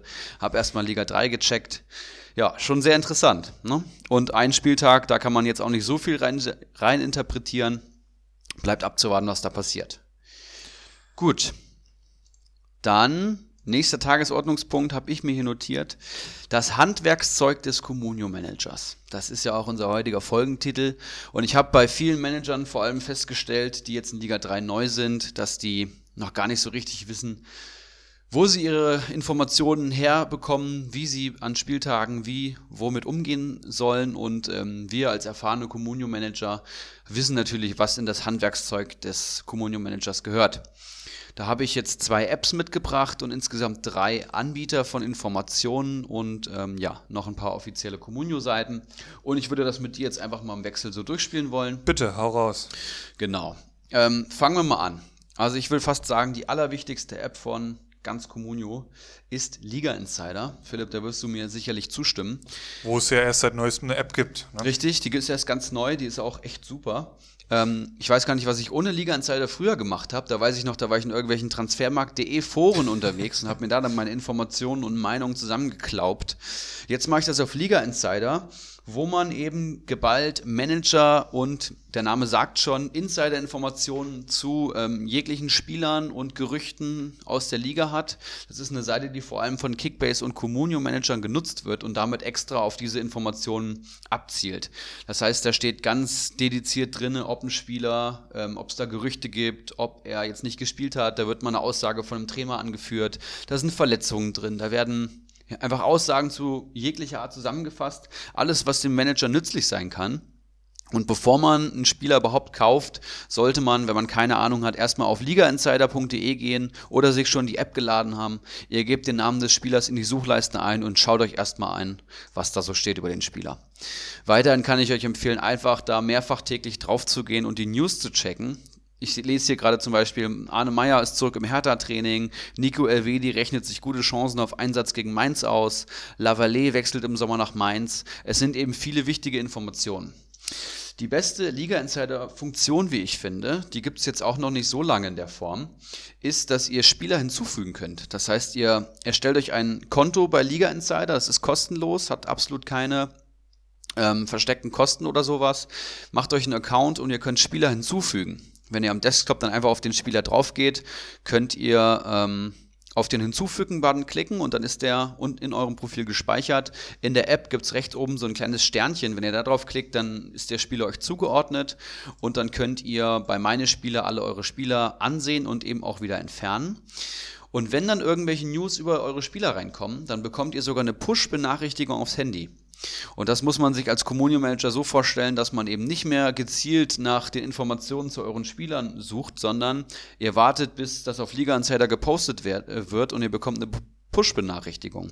Das heißt, wenn ich jetzt Arne Meyer noch im Kader gehabt hätte, meinen Fehltransfer der Winterpause, dann hätte ich eine Push-Benachrichtigung bekommen, dass er jetzt zurück im Training ist. Und das sehe ich eben direkt auf dem Smartphone. Ich muss nicht noch nach der Information suchen, ich bekomme es direkt eingespielt. Was natürlich auch noch ganz interessant ist bei Liga Insider sind die Kommentare. Die Kommentare sind mit Vorsicht zu genießen, das möchte ich euch gleich sagen, dass ähm, allein die Like- und Dislike-Zahlen verraten euch ungefähr, wie viele Leute diese Seite denn mittlerweile nutzen. Das ist wirklich der Wahnsinn. Aber da werden eben auch viele Spieler gepusht und ähm, ja, in den Himmel gelobt, einfach weil diejenigen Manager den im Kader haben und gerne von einer Marktwertsteigerung ausgehen wollen würden. Dadurch, dass die Spieler mittlerweile Tausende von Nutzern hat, kann das schon relevant sein. Wenn da äh, mehrere Manager in eine gewisse Richtung schreiben, vor allem in den Kommentaren, wo dann eben auch nochmal eine Frage gestellt wird, wie, wie meint ihr, er könnte am ähm, kommenden Wochenende schon wieder im Kader stehen oder ähm, hier muss ich widersprechen oder einfach ihre Meinung kundtun. Auch da wird viel beeinflusst. Das heißt, die Kommentare sind vor allem mit Vorsicht zu genießen. Die Beiträge von Liga Insider würde ich aber vorbehaltlos äh, so empfehlen. ja. ja. Ja, Liga Insider, also etwas, was ich mehrfach täglich checke. Ich habe alle meine Spieler an der Liste. Das heißt, wenn irgendwas zu meinen Spielern kommt, dann bekomme ich das sofort aufs Handy. Und auch zu lesen, wie dann die verletzten Updates sind, was es für Gerüchte gibt, was es für Laien gibt, was, ja. Es lohnt sich eigentlich immer da reinzugucken. Ja, also ähm, Anmelden bei Liga Insider sehe ich auch ganz, ganz wichtig. Das Hinzufügen, das Entfernen hattest du angesprochen, um einfach auch immer up-to-date zu sein bei seiner aktuellen Elf, die man spielen lassen möchte. Ähm, die Kommentare hast du angesprochen, da muss man sich halt mehr oder weniger die Perlen raussuchen. Äh, wenn man jetzt auf das Augsburg-Logo äh, drückt, da kann ich Jerome Torateng empfehlen. Also es gibt teilweise auch schon ähm, verschiedene Vereine, wo man dann äh, auf den ein oder anderen Benutzer ähm, mehr drauf gibt, auf, auf dessen Meinung. Jerome Torateng ist da jetzt nur ein Beispiel, also da gibt es mehrere von. Ähm, so, selbst so ein Bacardi Diakite, so, so ein Kommentar liest man dann doch immer mal wieder mhm, in den Tiefen dieses, dieses, äh, dieses Liga-Insider-Forums. Und ähm, was ich vielleicht noch positiv hervortun würde, ist, ähm, dass mittlerweile freitags ähm, so kleine einminütige Videos hochgeladen werden, wo ähm, die wahrscheinlichen Aufstellungen besprochen werden, äh, immer mit äh, Hinblick noch auf die Pressekonferenzen, die an den jeweiligen Tagen dann ähm, stattfinden. Und diese Videos hauen die mittlerweile, so hat sich jetzt eingependelt, äh, Freitagvormittags hauen die die Videos raus und dann, ich sag mal, so eine Stunde vor Anpfiff kommt dann nochmal so ein eigener Post mit äh, kürzlichen Änderungen dieser äh, vorgestellten Elf dann äh, raus, das dann in Schriftform und da kann man durchaus immer noch mal durchgehen und gucken, ob es da nicht noch irgendwelche kurzfristigen Änderungen in den jeweiligen Startelfs gibt. Also sehr zu empfehlen. Und das sind auch wirklich richtig gute Prognosen, wenn man ja das mal jetzt mal mit Communio Magazin vergleicht, die ja von Communio aus ähm, selber schreiben und auch voraussichtliche Aufstellungen machen. Die sind deutlich ungenauer als die von Liga Insider. Das muss man schon mal sagen. Liga Insider berücksichtigt alle Informationen, die es überhaupt gibt, um zu einer Einschätzung zu gelangen und arbeitet das ganz gut auf, auch vor allem mit Alternativen, die denn spielen könnten und vor allem, wenn man am Wochenende vor der Entscheidung steht, stelle ich den auf oder stelle ich den auf, lohnt sich da reinzugucken. Also ich gucke generell immer alles durch, ob es denn da irgendwie eine Einschätzung gibt, irgendwas, was ich verpasst haben könnte und es hilft wirklich sehr. Ja. Ja. Auch die sind recht neu. Gut, wenn man Liga Insider ähm, als Favorit im, am Laptop markiert hat und auch die App runtergeladen hat, man hat alle Spieler hinzugefügt, dann ist erstmal alles in Ordnung. Dann sollte man gleich im App Store bleiben und sollte sich die Sofascore-App laden. Denn Sofascore ist der Anbieter, mit dem Comunio zusammenarbeitet, um die Comunio-Noten zu erstellen. Sofascore ist ein Fußballportal oder ein Sportportal, wo man allen möglichen Mannschaften und Ereignissen folgen kann und bekommt dann eben Push-Benachrichtigungen am Handy über Spielstände etc. Und eine Wahnsinnsfunktion, die Sofascore hat, ist vor allem live zu tracken, welche Noten die eigenen Spieler haben. Das heißt, man kann, während man Bundesliga schaut, am Handy schauen, wo denn die Live-Note steht. Die verändert sich so ungefähr alle drei bis fünf Minuten, je nachdem. Und auch hier kann man die eigenen Spieler hinzufügen. Das heißt, ich würde euch empfehlen, macht euch einen Sofascore-Account. Ihr könnt euch auch mit Google oder Facebook, glaube ich, anmelden, aber macht euch einen Account geht in die Suchleiste einen Namen ein. Wenn ich jetzt hier Lukas Hernandez eingebe, dann kann ich auf den draufgeben und kann auf Folgen klicken. Und wenn ich dann unter Favoriten und dann Favoriten-Editor sehe, dann sehe ich allem, den ich folge. Ne? Und da steht jetzt eben bei mir Lukas Hernandez. Und wenn jetzt Lukas Hernandez am Wochenende in der Startelf steht, dann bekomme ich eine Push-Benachrichtigung. Das heißt, Samstag 15.30 Uhr, ähm, ab 14.30 Uhr kommen ungefähr die Aufstellungen immer raus. Dann bekomme ich Push-Benachrichtigungen aufs Handy, wer von meinen Akteuren in der Startelf steht. Das ist halt unheimlich viel wert. Weiterhin könnt ihr einfach der Bundesliga folgen und dann bekommt ihr Push-Benachrichtigungen, wenn die, wenn die Aufstellungen einfach raus sind. Das heißt, ihr wisst, ah, okay. Das wusste ich auch noch nicht. Ja, bekommst du eine Push-Benachrichtigung, Mainz-Freiburg, hier sind die Aufstellungen und dann kannst du halt direkt schauen, wer steht drinne. Die sind am Anfang mit Vorsicht zu genießen. Da stimmt vor allem die Formation noch nicht, da stimmen dann nur die Namen. Das ändert sich dann innerhalb von Minuten nochmal. Aber auch das ist die schnellste Quelle, um die Aufstellung zu bekommen, die ich überhaupt kenne. Ja. Also die Sofascore ist wirklich der Wahnsinn. Und ihr könnt dann eben wenn ihr auf die einzelnen Spiele klickt, macht das ruhig jetzt kommendes Wochenende, wenn ihr Bundesliga geguckt, nehmt die Sofascore-App raus, ihr habt vorher alle Spieler hinzugefügt, dann seht ihr schon mal, dass ihr die Push-Benachrichtigung bekommt und ihr bekommt auch eine Benachrichtigung am Ende des Spiels und welche Durchschnittsnote euer Spieler vor allem hat am Ende des Spiels. Das heißt, nach der Konferenz dann irgendwann 17.30 bekommt ihr fünf bis acht Nachrichten, je nachdem wie viele Spieler ihr hattet, mit der Endnote. Das müsst ihr natürlich noch in Kommunio-Punkte umrechnen, aber es ist halt einfach schon geil zu sehen so. Und vor allem zu schauen, wie verändert sich die Live-Note, ne? Wenn man jetzt wirklich ein Tor erzielt, dann schießt sie natürlich nach oben oder eine unglückliche Aktion, dann fällt sie auch schon mal direkt. Das ist schon sehr, sehr, sehr nützlich. Ja, absolutes Pflichtprogramm. Ja. Ne? Die Sofascore-App, ähm, du hast eigentlich alle Punkte angesprochen. Ich kann noch ähm, die äh, Internetseite vom, vom Laptop oder vom Computer aus empfehlen. Da hat man es dann einfach noch mal ein bisschen übersichtlicher, äh, ähnlich bei Liga Insider. Also ich spiele Communio eigentlich meistens vom, vom Laptop aus und dementsprechend alles äh, etwas äh, kann ich alles besser überblicken und äh, kann das uneingeschränkt weiterempfehlen, die Sofascore Internetseite.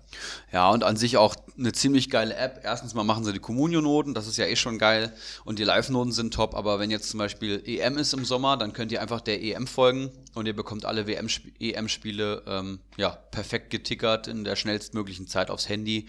Das ist für mich als Fußballliebhaber schon sehr viel wert, muss ich sagen. Ja, gut, dann habt ihr Liga Insider und die App, ihr habt die Sofascore-App und habt es am Desktop auch mit Sternchen markiert. Dann habe ich euch noch mitgebracht comstats.de. Das ist die statistikbegleitende Seite zu Comunio, die auch offiziell von Comunio betreut wird. Ähm, stats.comunio.de oder einfach Comstats googeln. Da seht ihr eben, wenn ihr rechts dann auf Überblick geht, schon den Spieltag und die Noten des Spieltags, beziehungsweise kompakt in Communio-Punkten umgerechnet. Damit arbeiten wir auch, wenn wir hier unsere Podcast-Vorbereitung genau. machen, ne? weil man einfach in einer schönen tabellarischen Liste alle Punkte des kompletten Wochenendes hat. Man sieht, wer wann eingewechselt wurde, den Spielverlauf sieht man. Das solltet ihr euch auf jeden Fall anschauen. Sehr zu empfehlen, ja. Ja, das lohnt sich vor allem auch am Laptop. Ne? Also Comstats nutze ich fast nur am Laptop. Da ist es einfach sehr, sehr übersichtlich. Und auch hier könnt ihr euch registrieren mit eurem Communio-Benutzernamen. Wenn ihr das gemacht habt, könnt ihr euch einloggen. Dann habt ihr ähm, verschiedene Reiter oben. Viele davon werden erst freigeschaltet, wenn ihr entsprechend Pro-Player seid. Aber der wichtigste Reiter ist auch so für euch verfügbar. Wenn ihr auf mein Team geht, seht ihr euer Team komplett statistisch aufgegliedert. Ich bin natürlich jetzt ähm, Pro-Player. Ich habe jetzt mehr Statistiken als ihr. Aber es lohnt sich zum Beispiel einfach, wenn ihr das mit dem Handy vielleicht nicht überblickt habt und wer wie viele Punkte geholt habt oder ihr könnt euch eure Note nicht errechnen, dann geht ihr einfach da, da drauf und dann seht ihr rechts bei letzte Spiele. Die ganz rechte Zahl ist dann einfach das, was ihr im letzten Spiel geholt habt. Und äh, da haben eure Spieler vor allem auch verschiedene Sachen aufgezeigt. Also ich habe jetzt hier bewertete Einsätze, Tore, Punkte gesamt, die Durchschnittspunkte, wie viele Karten hat er geholt, was ist der aktuelle Status, was hat er in den letzten fünf Spielen geholt, Kaufdatum und Preis ist bei mir sogar vermerkt, auch das sicherlich hilfreich und der Marktwert äh, als Diagramm dargestellt, wie verhält er sich.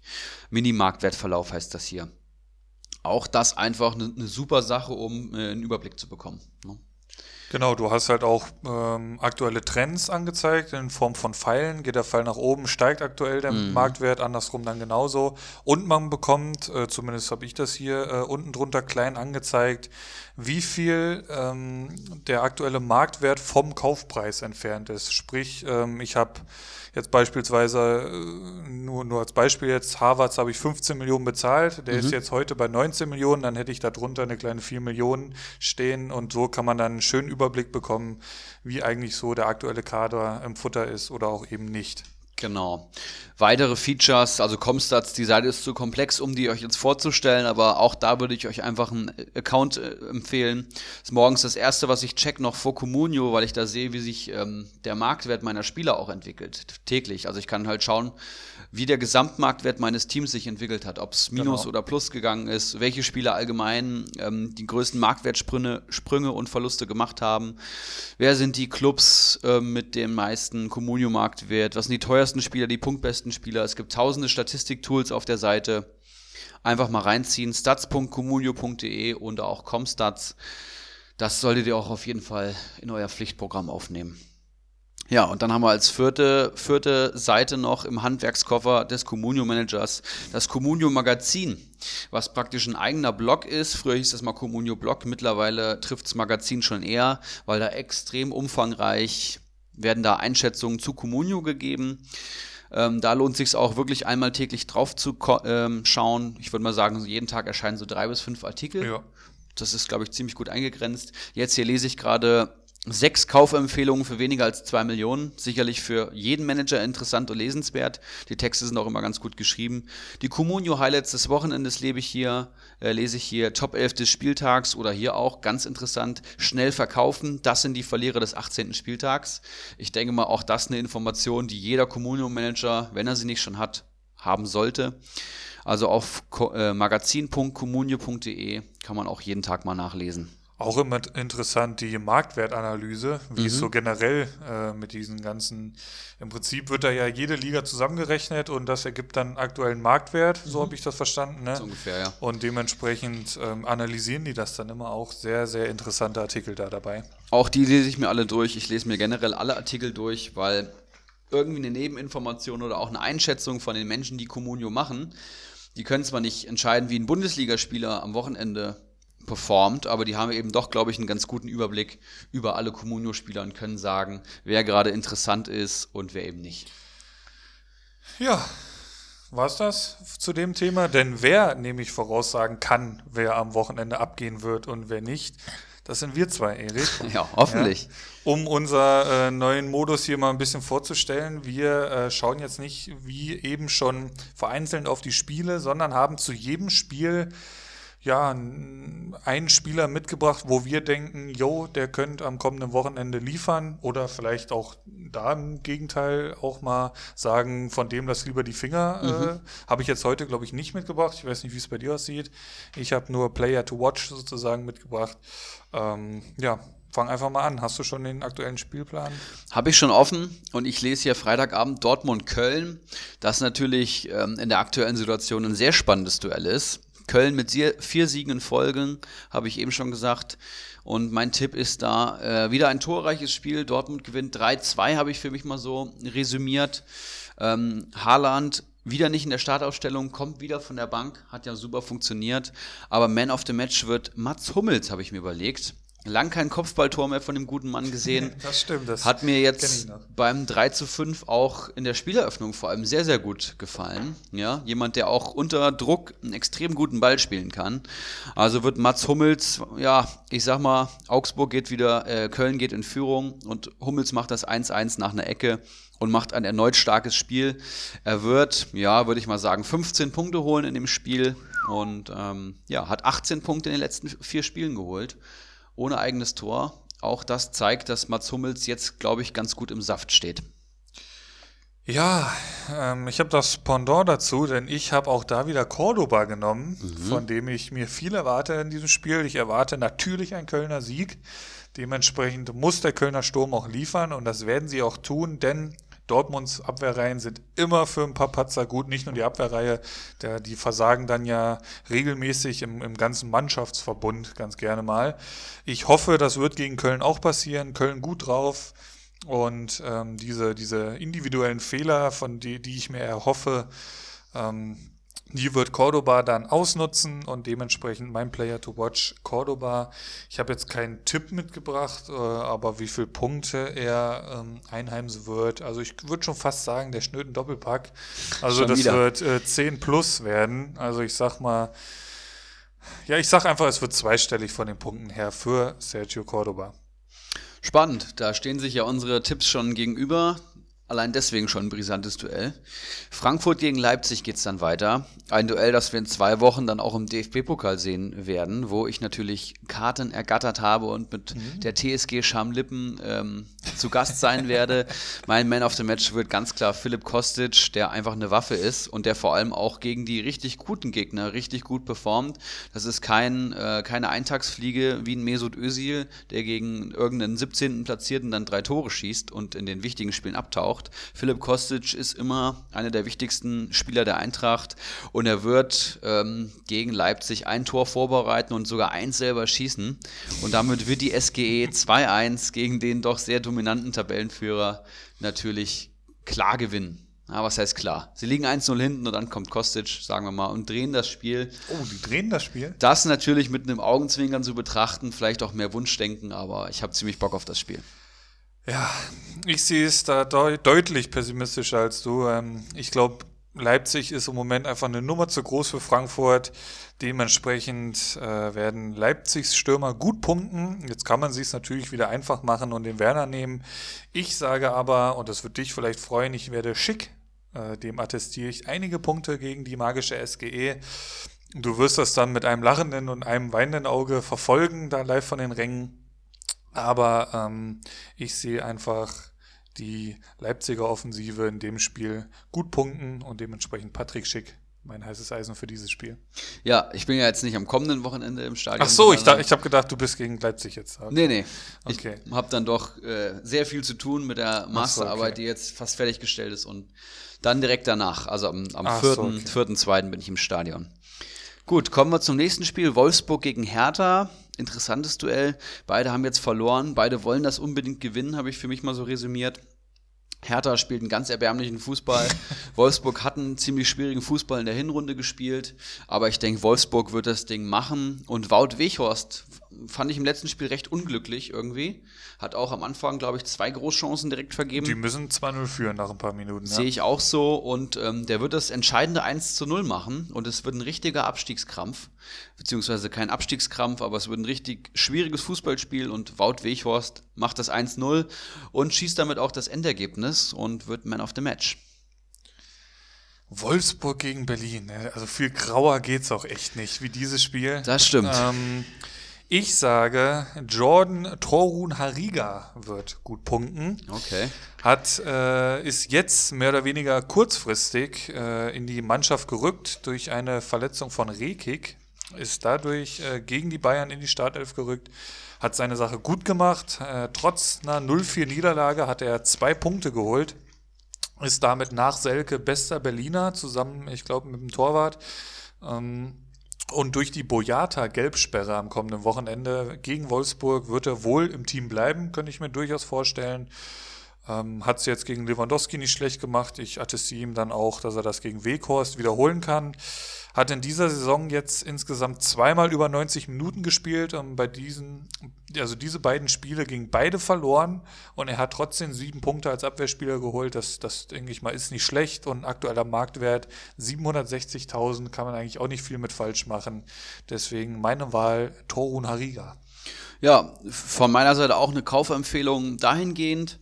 Und wir gehen ein Spiel weiter. Gladbach gegen Mainz. Beide haben verloren. Auch hier wollen beide sich rehabilitieren, aber sie, die spielen in Gladbach im Borussia Park.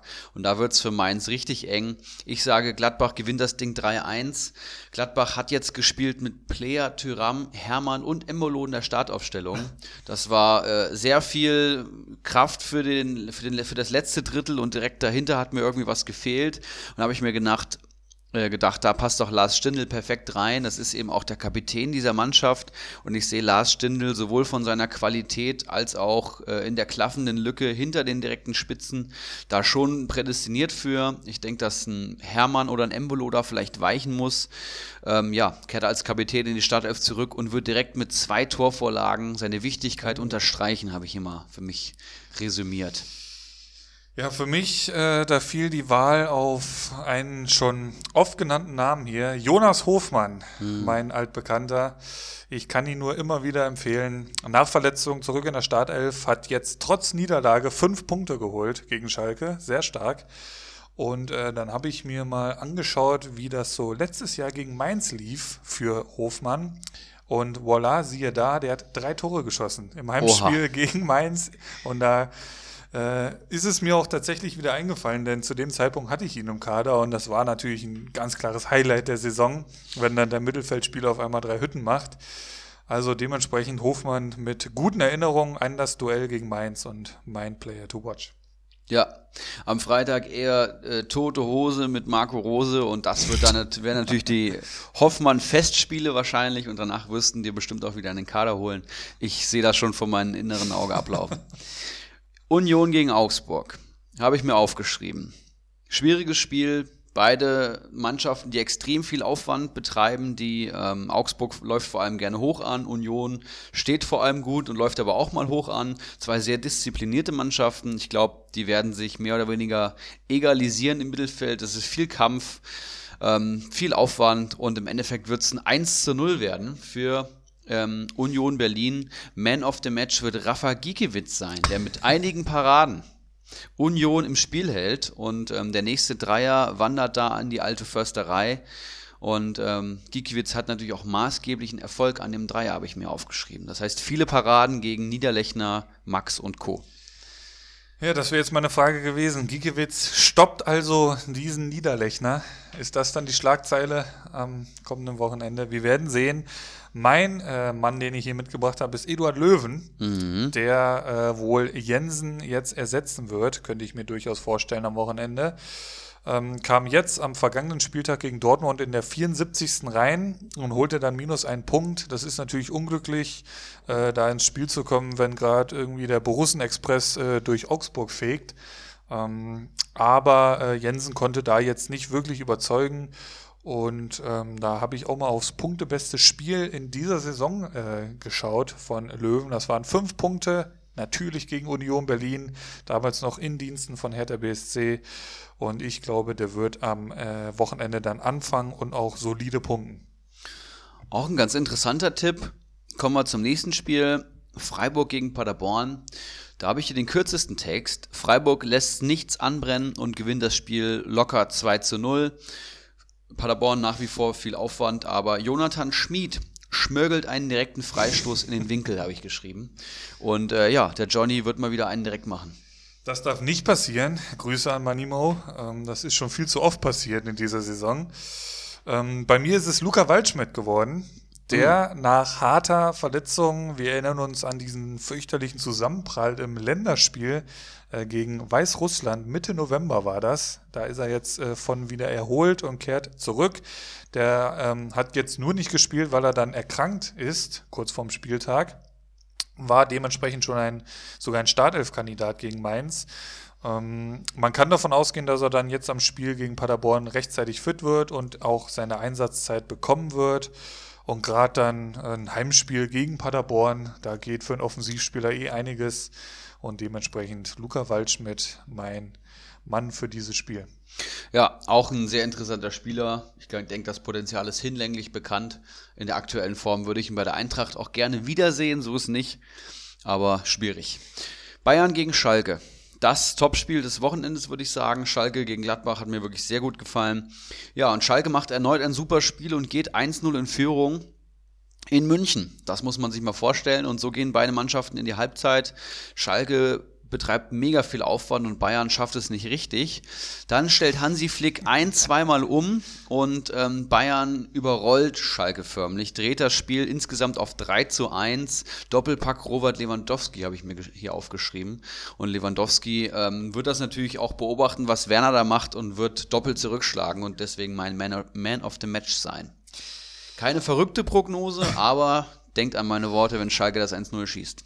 Lewandowski trifft gegen Schalke gerne, würde ich jetzt so aus äh, vergangenen Jahren, äh, habe ich da so abgespeichert. Für mich wird Spieler des Spiels oder einer der Spieler des Spiels Manuel Neuer werden. Denn ähm, Bayern ist dann doch noch anfällig hinten. Das hat man auch jetzt gegen Berlin in Ansätzen wieder gesehen. Schalke ist vorne schnell, zielstrebig, trickreich, wenn ich an Harit denke. Ähm, also wenn, wenn ich da einen Raman und einen Harit auf Jerome Boateng und Co. Äh, zurennen sehe, da kann einem schon anders werden. Deswegen werden wir einen starken Torwart brauchen und der wird auch da sein. Ähm, wie man Neuer halt kennt, on point, wenn er mit Leistung vorangehen muss, ist er immer da und das wird jetzt auch gegen Schalke der Fall sein. Jetzt gegen Berlin war es dann im Prinzip für Neuer wieder ein eher unglückliches Spiel, weil du kriegst halt irgendwie nur ein, zwei äh, Torschüsse aufs Tor. Ich erinnere da an das Ding mit Köpke. Ähm, den hält er dann noch richtig stark, holt dadurch dann eine 7-1 und ich glaube aber gegen Schalke wird er da mehr zu tun bekommen und ähm, ich attestiere ihm da eine Note jenseits der 8,0. Nicht schlecht. Köpke habe ich übrigens in meinem Kader. Hat mich natürlich. Hast du ihn aufgestellt? Nein, das wäre, hätte ich mir nicht getraut. Aber mal abwarten. Bremen gegen Hoffenheim habe ich hier. Das ist ein Sonntag, das erste Sonntagsspiel, glaube ich. Ich habe mir aufgeschrieben, Bremen will, Hoffenheim auch. Torreiches Gekicke an der Weser. 2 zu 2 heißt es da am Ende. Man of the Match Match wird Maxi Eggestein, der die ganze Saison schon etwas überspielt gewirkt hat, muss man mal sagen. Der hat viel mit Länderspielen zu tun gehabt und letzte Saison vor allem mega performt. Der trifft mal wieder, wird mal wieder wichtig im Bremer Spiel. Gut, er ist eh schon immer wichtig, aber vor allem offensiv und ähm, wird entsprechend auch punktbester Bremer werden. Ja, ich hatte es eben schon angedeutet, bei mir ist es Ömer Toprak geworden. Denn wenn fit, dann gesetzt und wenn fit, dann immer gut am Punkten. Hoffenheim tut sich, finde ich, offensiv echt noch etwas schwer und deswegen glaube ich einfach, dass die Bremer Verteidiger da gut punkten werden und allen voran Toprak. Ja, jemand, der vor allem für seine Zweikampfwerte bekannt ist. Ganz guter Tipp. Leverkusen gegen Düsseldorf ist es dann am Sonntagabend, schon wieder Leverkusen. Ähm, hier habe ich mal aufgeschrieben, dass Leverkusen das Spiel klar dominieren wird. Für mich ist das so ein, so ein Spiel, wo man denkt, da könnte Düsseldorf vielleicht mal stechen, aber das ist auch so ein Spiel, wo Leverkusen gnadenlos dominant auftreten wird. Endergebnis 5 zu 0. Man of the Match. Neben unzähligen guten Akteuren auf Leverkusener Seite habe ich Musa Diaby mit einem Tor und einer Torvorlage, der ja jetzt schon zwei Torvorlagen beigesteuert hat und jetzt auch mal wieder selber treffen wird. Der hat zwar noch nicht den besten Abschluss, das habe ich schon gesehen, aber gegen Düsseldorf wird es reichen, gegen den guten Kastenmeier. Ich glaube auch, das wird eine deutliche Angelegenheit äh, in der Bayer Arena. Für mich wird's, und ich drücke die Daumen, dass es auch so kommen wird, natürlich Kai Havertz hat eine gute Vorbereitung gespielt, hat ein gutes Auftaktspiel jetzt gegen Paderborn abgeliefert mit einem Tor und einer Vorlage. Das wird ihm gut getan haben nach dieser doch recht schwierigen Zeit jetzt äh, zum Ende der Hinrunde hin, wo er sogar ausgepfiffen worden ist von den eigenen Fans. Ähm, und am Sonntagabend dann gegen Düsseldorf äh, wird er dann nochmal richtig aufdrehen. Und äh, eine Prognose meinerseits sind zwei direkte Torbeteiligungen von Kai Havertz.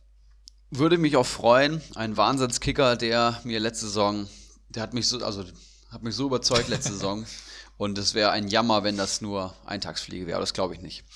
Ja, an den äh, Prognosen, die wir jetzt hier einfach mal so mutig getroffen haben, wollen wir uns dann nächste Woche messen lassen. Ich bin gespannt, ob überhaupt eine davon eintritt.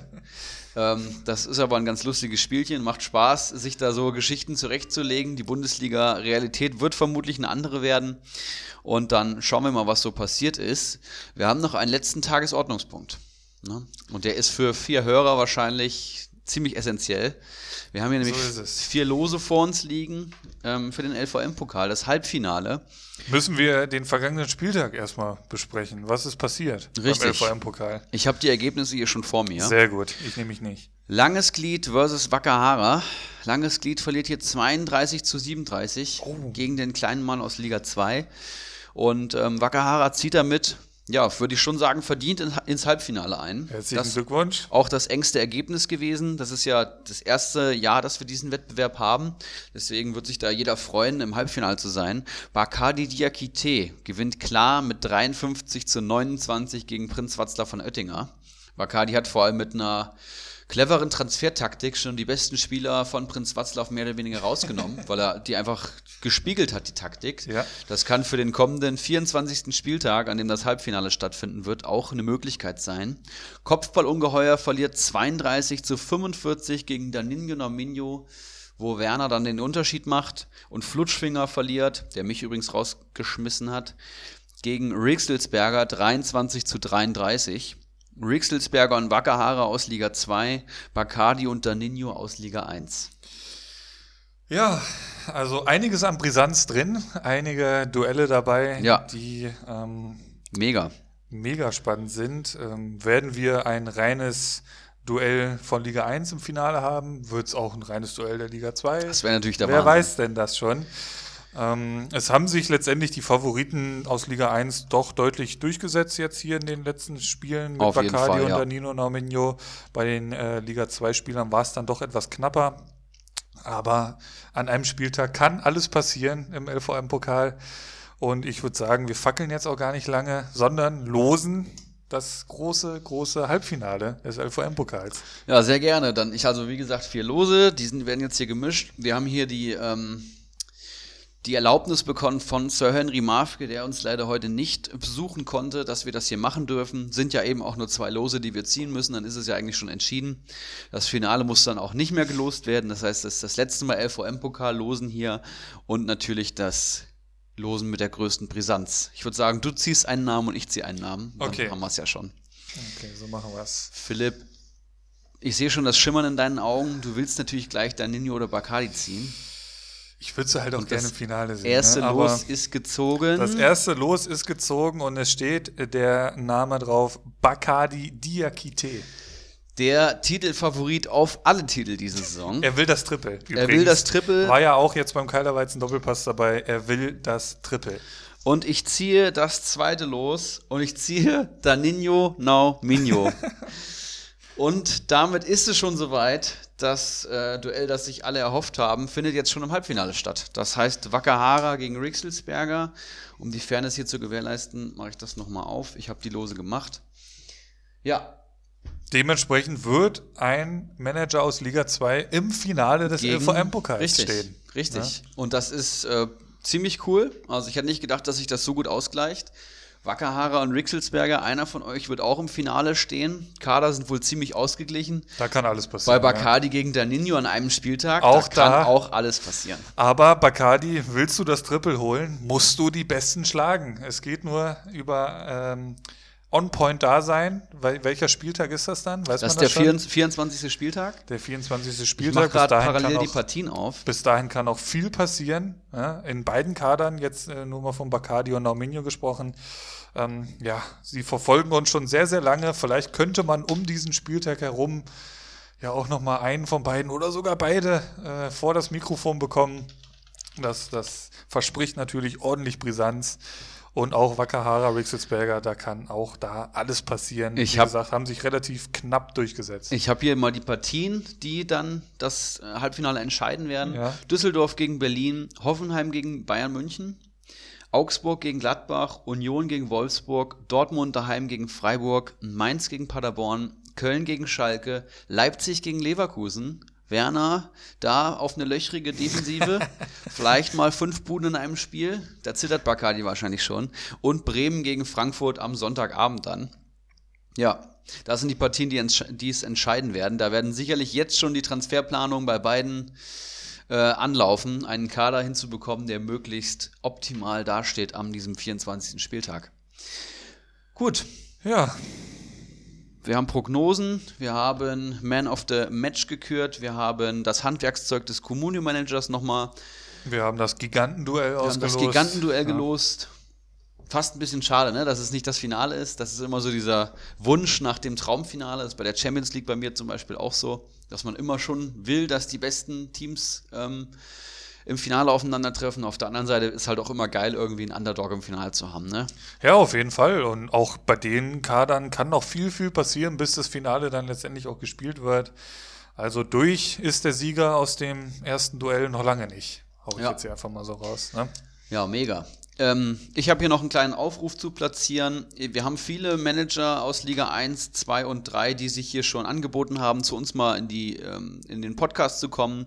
Wenn es dann aber konkret wird und ich die Leute anschreibe, dann kneifen eben viele und schieben es komischerweise alle auf den Monat März.